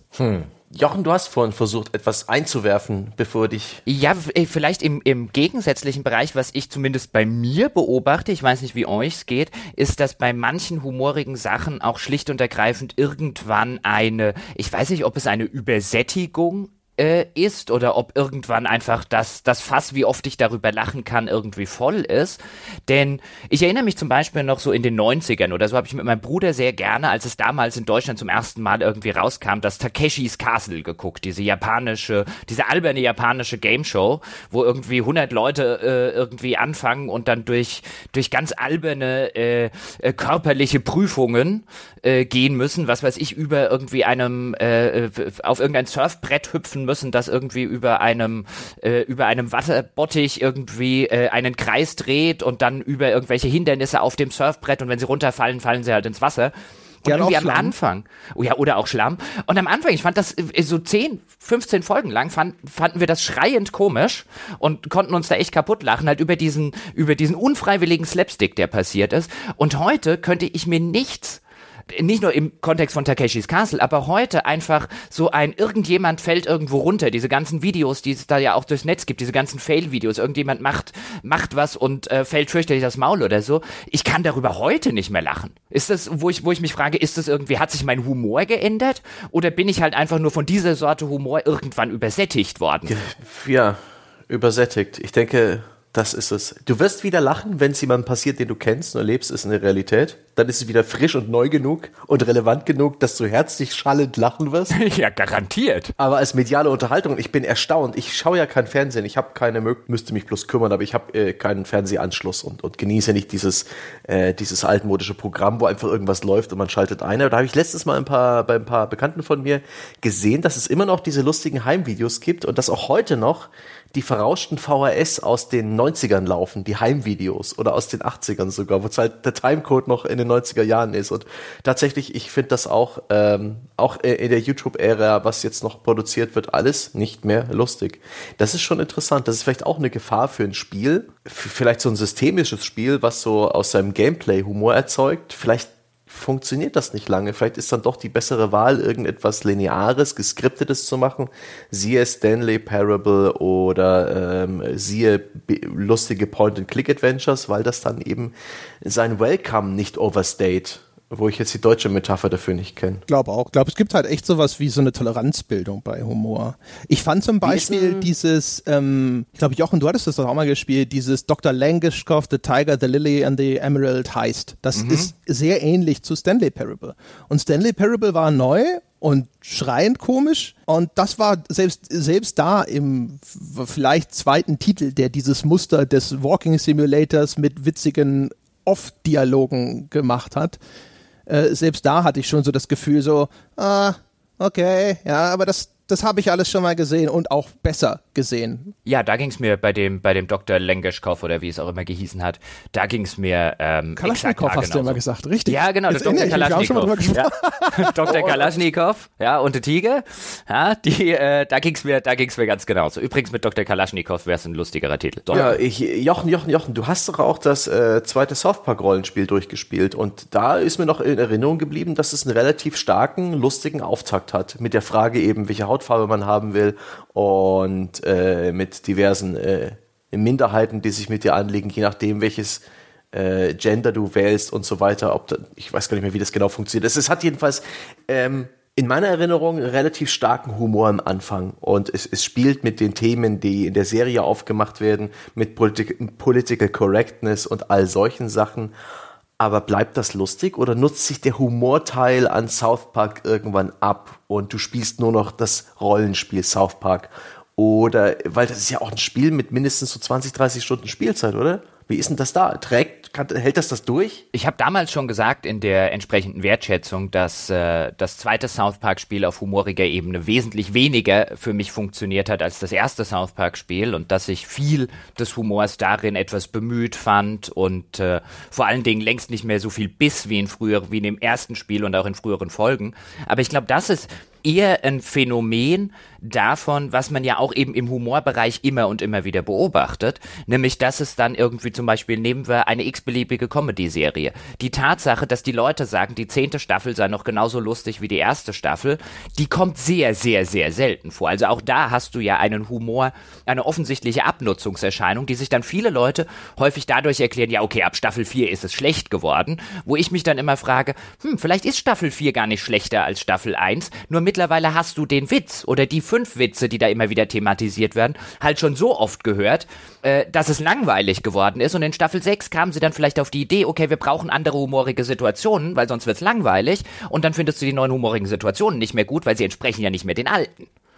Ähm, und das ist so ein, so ein Phänomen oder ein Problem, was viele Comedy-Serien oder auch Comedy-Filmreihen äh, haben. Und was man zum Beispiel, was ich für mich zum Beispiel auch echt bei South Park beobachte, dass die, die neueren Staffeln und jetzt auch das neuere Spiel für mich ja längst nicht mehr so gut funktionieren und viel seltener funktionieren, als das bei den alten Sachen der Fall war. Ist vielleicht auch ein Punkt, der Spieleentwickler davon äh, zurückschrecken lässt in, in aufwendigeren, größeren, sprich also riskanteren Produktionen, wo mehr Geld auf dem Spiel steht, ähm, da in die Humorrichtung zu gehen. Ich glaube, ein Spiel äh, dauert halt ja auch ein paar, paar Stunden. Naja gut, als Franchise könntest du, wenn es funktionieren würde, du, so eine Comedy-Franchise kannst du echt schon etablieren, insbesondere im US-amerikanischen Kontext, wo die Comedy-Serie mehr noch als, äh, weit mehr noch als in Deutschland ähm, ein, ein absoluter äh, ein absoluter Eckpfeiler des, äh, des Medienkonsums ist, des täglichen Medienkonsums, sogar mit ihren ganzen Daily Sitcoms. Und man muss sich nur angucken, welche gesellschaftsweiten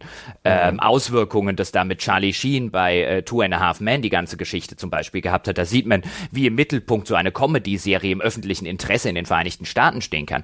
Und deswegen glaube ich schon, dass du theoretisch hättest du schon, insbesondere für ein äh, westlich operierendes äh, äh, Spiele-Publisher, hättest du theoretisch, du hättest schon wahrscheinlich irgendwie in irgendeiner Form einen theoretischen Markt dafür. Ich glaube nur nicht, dass du einen tatsächlichen Markt im mhm. Augenblick unter den Spielern hast, ähm, der das in irgendeiner Form rechtfertigen würde, so etwas zu machen. Und du hast vor allen Dingen, was ja noch ein bisschen weiter dazu kommt, ich meine, es kommt ja nicht von ungefähr, dass so der klassische, die klassische Folge einer TV-Comedy irgendwie äh, netto 20 oder 25 Minuten sind. Ich meine, kannst du tatsächlich 20 Stunden lustig sein? Eben. Puh. Puh, Ja, die die, meisten ist Filme, genau. Die Laufzeit ist halt ein echtes Problem. Äh, Interessant finde ich, dass Humor sehr gern genutzt wird, um Spiele zu vermarkten. Man denke an die lustigen Klassenvideos zu Team Fortress 2, die fantastisch gemacht waren mit den einzelnen Charakteren, äh, mit dem Heavy, mit dem, mit dem Spy und so weiter und dem Flammenwerfer-Typen. Die hatten wunderbar viel Charakter, die hatten extrem viel Humor. Der war im Spiel in der Form nicht drin. Der diente bloß praktisch für die Vermarktung des Spiels. Genauso ähm, andere Sachen. Es gibt total alberne Destiny-Werbeclips und auch so selbstironische Call of Duty-Clips mit Star Power. Da wird Humor genutzt, weil er innerhalb von 30 Sekunden bis eine Minute mit, mit dem äh, sicheren Timing von routinierten äh, Werbeclip-Autoren geschaffen wird und das alles funktioniert. Ähm, das finde ich ganz interessant, dass, äh, dass außerhalb von den eigentlichen Spielen dann doch öfter Humor genutzt wird, als dann eigentlich letztendlich drin. In Destiny gibt es dann halt einen nervigen Sidekick, der wohl lustig sein soll. Ich finde das also mit immer noch das Geilste in meiner Erinnerung war ja dieses Werbespiel. Ich glaube, das war zu Bulletstorm, was People Can Fly gemacht haben, äh, was Call of Duty verarscht Oh ja. hat, wo dann diese, dieses Progressionssystem auf die Schippe genommen wurde, weil diese ganzen Ränge, du hast dann einfach quasi für jede, für jede blöde Be- Mausbewegung bist du in einem Rang aufgestiegen und diese Rangbezeichnungen wurden immer pompöser und ab- absurder, so Master, Sergeant, Extreme, Deluxe, irgendwas und sowas. Und das war, das war genau, das hat halt auch genau so den Nerv getroffen.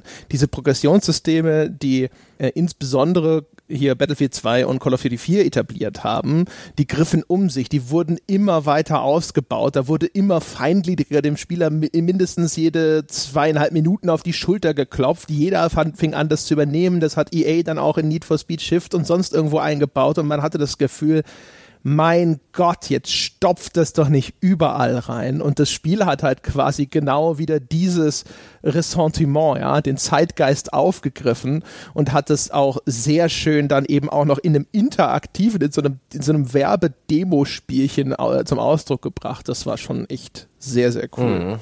Was ich noch ganz interessant finde, ist, dass äh, in die Gegenrichtung äh, einiges passiert. Das ist nämlich, dass nämlich Spiele in Form von Machinimas, das heißt also Videos, die innerhalb von Spiele-Engines äh, oder ja, von Spielen gedreht wurden, dass die genutzt werden, eben um humorig zu sein. Da gibt's ja die sehr, sehr, sehr populäre ähm, Halo-Machinima-Reihe Red vs. Blue die ich nie wirklich lustig fand, aber die tatsächlich eine große Fangemeinde hat oder hatte, äh, wo dann eben Spiele-Assets genutzt wurden, um Humor äh, zu, ja, zu erzeugen, um, um eine, eine Plattform, ein Medium für Comedy zu bieten.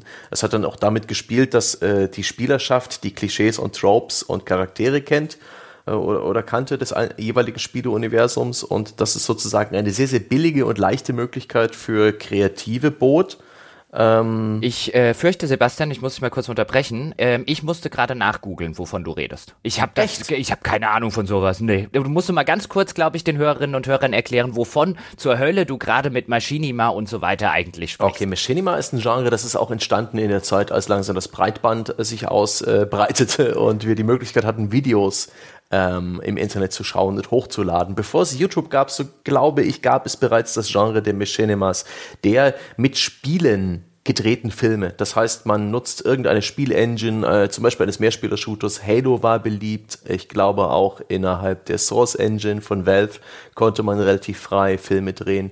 Oftmals nutzte man dazu spezielle Modding-Tools, sodass das eigentliche Spiel deaktiviert war und man hat halt praktisch Puppen gespielt oder ja, Filmchen gedreht, äh, wo eben äh, in diesen Mehrspieler-Lobbys die einzelnen Charaktere sich rumbewegt haben, wo vielleicht noch Requisiten reingemoddet wurden oder reingeskriptet und das Ganze wurde dann eben nachträglich oder bereits währenddessen vertont. Sketche. Man könnte es als, als Comedy-Sketche bezeichnen. Es gibt Machinimas in allen Arten, äh, von, von wild turbulent bis sehr, sehr ernst und, äh, oder gewalttätig. Es ist einfach eine Art, eine Genre, wo man statt mit, der, mit einem echten Rendering-System à la Pixar von Grund auf in, in, in Animationsfilmen macht, sondern man nutzt äh, als Abkürzung ein Spiel, um eine Animation zu erstellen. Und das ist äh, ein sehr leichter und billiger Weg gewesen. Und da haben sich einige, ja, eine, eine große Fangemeinde gebildet. Ich weiß gar nicht, ob die noch so groß ist wie früher. Einer der ersten sehr großen äh, YouTube-Kanäle mit Machinima ähm, der vor allen Dingen auch mit, mit, mit diesen Machinimas seinen seine Karriere begonnen hat. Später driftet das alles ab in Richtung Let's Play und wurde ein bisschen irrelevanter. Und unter diesen Machinimas war Red vs. Blue, äh, wo es halt um den ständigen, die Konkurrenz zwischen zwei Halo äh, Spartan-Trupps ging. Eine, eins mit ja, roter Rüstung, eins mit blauer Rüstung. Der Standardkonflikt im Halo Mehrspieler, der war dann halt für viele, viele Staffeln lang äh, ein Dauerbrenner da. Wie gesagt, nicht 100% mein Humor, aber ich fand das äh, super interessant damals, dass eben äh, Spieler auch ein Stück weit ähm, den Humor außerhalb von Spielen beeinflusst und befruchtet haben. Und eine, ermöglicht haben, Stück, ein Stück weit. Eine zehn Jahre Klüger-Folge, in der wir über Machinima sprechen und auch über Rooster ah, ja. Teeth und Red Weathers Blue. Stimmt, Rooster Teeth waren die Hersteller davon. Sehr gut. Wir müssen, wir müssen noch über eine Sache reden, denn jetzt haben wir die ganze Zeit und der ein oder andere Hörer wird bestimmt schon mit gewetzten Messern da sitzen und sagen, kommt ihr mir nachher mal ins Forum? Ja, denn jetzt haben wir die ganze Zeit gesagt, es gibt's in dem großen AAA-Bereich, dass Humor in den Vordergrund gestellt wird und so weiter gar nicht. Und ich habe die ganze Zeit darauf gewartet, dass einer von euch jetzt endlich mal Borderlands sagt. Aber keiner sagt Borderlands. Warum sagt keiner Borderlands? Ach, weil im Vordergrund von Borderlands steht eine Diablo-ähnliche äh, Ausrüstungs- äh, und Upgrade-Spirale. Punkt. Es ist natürlich in Humor eingebettet mit schrägen Charakteren, aber der Grund-Gameplay-Loop, der ist nicht lustig. Die Quest-Bezeichnungen sind lustig, Claptrap ist lustig. Der eine Typ, der will, dass man ihm ins Gesicht schießt und so lange schreit und jubelt, bis du es tust und danach ist er halt tot. du hast die Quest erfüllt. Das ist lustig. Aber äh, ich finde, das Game, das ist, es ist immer noch mehr Shooter, mehr Rollenspiel-Shooter als humoriges Spiel. Genauso hat es ja Bulletstorm, was wir vorhin angesprochen, auch versucht. Und äh, da war das drumherum aber auch lustiger als das eigentliche Kern-Gameplay, was halt eine Art Skill-Shooter war. Also, also ich würde sagen, es ist schon auf jeden Fall humorig eingekleidet. Also ich habe Borderlands und ich habe Rage 2 Fragezeichen habe ich zumindest auf meinem Zettel stehen. Also meine Erfahrung mit Borderlands war auch, dass es witzig war und fand, das war tatsächlich auch das, was Borderlands für mich noch charmanter gemacht hat, dadurch, dass das Ganze auch so ein bisschen bekloppt gewesen ist. Du hattest doch auch in, ich glaube, in einem der Add-ons diese KI-Waffe, die dann mit dir gesprochen hat, zum Beispiel. Das war auch ziemlich cool. Ja, das stimmt. Die hatten einiges so mit, mit, äh, mit dem Waffendesign auch rumgespielt. Das tatsächlich, da gab es auch gute Easter Eggs, da gab es viele schöne Details zu entdecken, aber trotzdem würde ich nicht sagen, dass sie da den Humor in den Vordergrund. Ach, also alle Charaktere, haben sie das bei, bei South Park ja auch gemacht. Also weiß ich nicht. Das ist schon, also keine Ahnung, meine Erinnerung an Borderlands ist zumindest, dass es äh, größtenteils komisch war. Natürlich ist es auch sehr gewalttätig, aber genauso wie halt South Park stellenweise total gewalttätig ist. Mhm. Es wäre mal interessant, äh, wie ein Spiel aussehen würde, dessen Kerngameplay mehr oder weniger Humor ist, was gar nicht so viel noch äh, mit anderen Mechaniken arbeitet, damit da irgendwas da ist für den Spieler. Also sozusagen ein Borderlands ohne, ohne Gunplay. Ein, ein South Park-Spiel ohne rundenbasiertes äh, Rollenspiel. Das würde mich interessieren. Ja, gut, aber dann, was stellst du dir da vor? Ja, ich wollte gerade sagen. Also auch, auch, ein, auch eine Comedy braucht ja einen Plot ja. zum Beispiel. Ja, Plot, ja einen Konflikt. Ja, auch ein Adventure. Das Kerngameplay ja. ist das Anklicken von irgendwelchen Punkten. Ich, ich glaube, man landet letztendlich bei einem Adventure. aber auch da, wenn, du, wenn deine Maßgabe zu, ist, zu, auf dieses Kerngameplay zu gucken, auf die Interaktion des Spielers, würdest du ja mhm. bei Monkey Island auch sagen. Und du kombinierst Gegenstände im Inventar, du sprichst irgendwie eine Person an oder sowas und dann kommt der Humor in den Dialogen oder vielleicht vielleicht in der Absurdität, in der diese Aufgaben gekapselt werden. Aber auch, also das würdest du ja dann genauso wiederum auf Borderlands anwenden können. Ja. Stimmt schon. Es wäre eine Fur wenn ich aus, wenn ich nur noch Humor in ein Spiel reintun würde, alles andere entfernen würde, wahrscheinlich am Ende eine furchtbar geskriptete, lineare, bemühte Geschichte rauskommen, die man auch gleich hätte mit der Videokamera filmen und echten Schauspielern. Und es wäre lustiger. Apropos, ich finde, der Sebastian zum Abschluss muss er nochmal singen, oder? Ich, wer, wer dafür ist, wer dafür ist, sagt er, dass er dafür ist. Ich will nicht singen. Ich kann. André. Time to say goodbye oder so? Ah. Witzigkeit, Witzigkeit. Komm, ich will wissen, in welchem Dialog er jetzt, äh, in welchem Dialekt er jetzt abtrifft. Komm. Kannst du, kannst du, kannst du Norddeutsch? Bayerisch. Ah. Bayerisch. Fränkisch. Fränkisch. Fränkisch geht doch. Na, horch einmal, Witzigkeit kennt keine Grenzen. Witzigkeit kennt kein Pardon. Horch einmal, so ungefähr. ah, das ist hervorragend. Ach, das ist großartig. Es ist, als ob es ja. Clape gesungen hätte.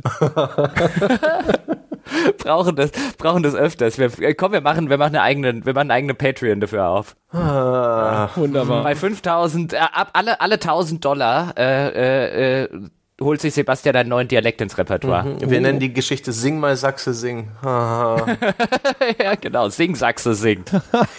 Sing mal Sachse Der Sing Sachs- ist ein Lied, ja, das kannst du nachher mal googeln. Ich Ah. will es jetzt nicht singen. Ah, Der Sachse soll singen. Ich würde übrigens die ersten 5000 Dollar beisteuern zu dem, zu dem Kickstarter. Oh, alles klar, dann weiß ich, was Aber ich dann, will ich, Stunde mache. aber dann will ich hessisch.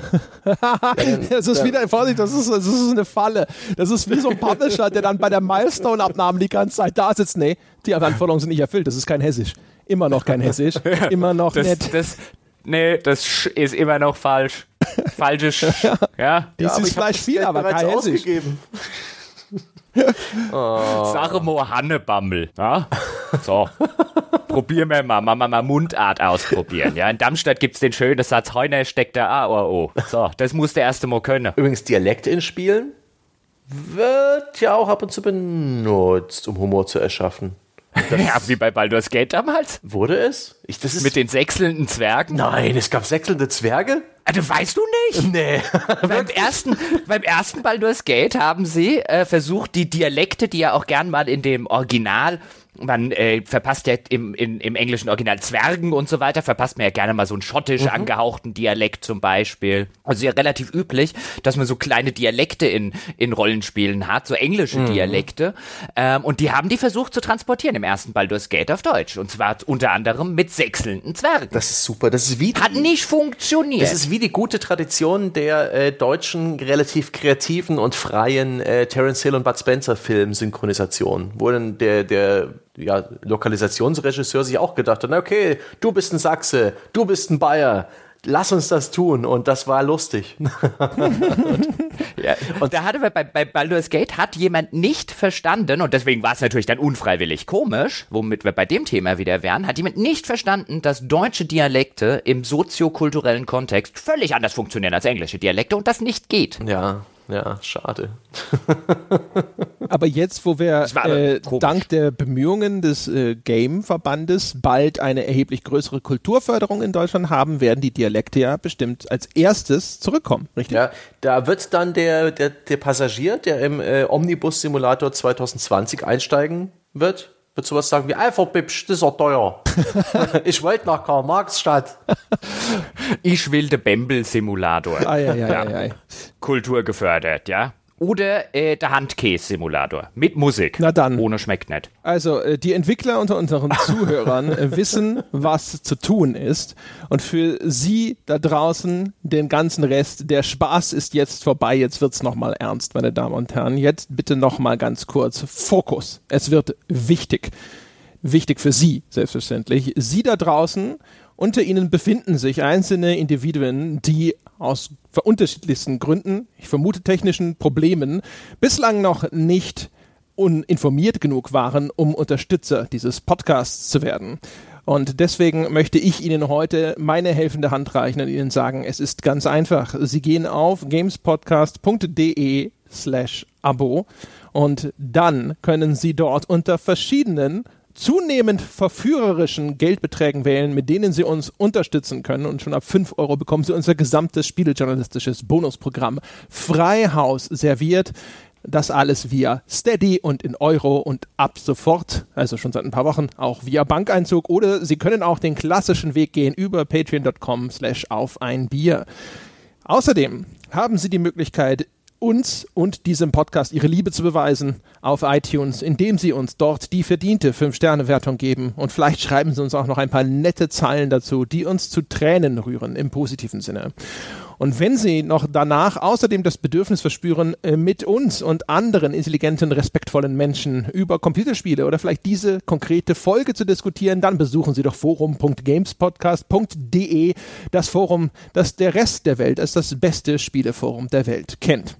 Das soll es gewesen sein für diese Woche, meine Damen und Herren. Wir hören uns nächste Woche wieder. Bis dahin.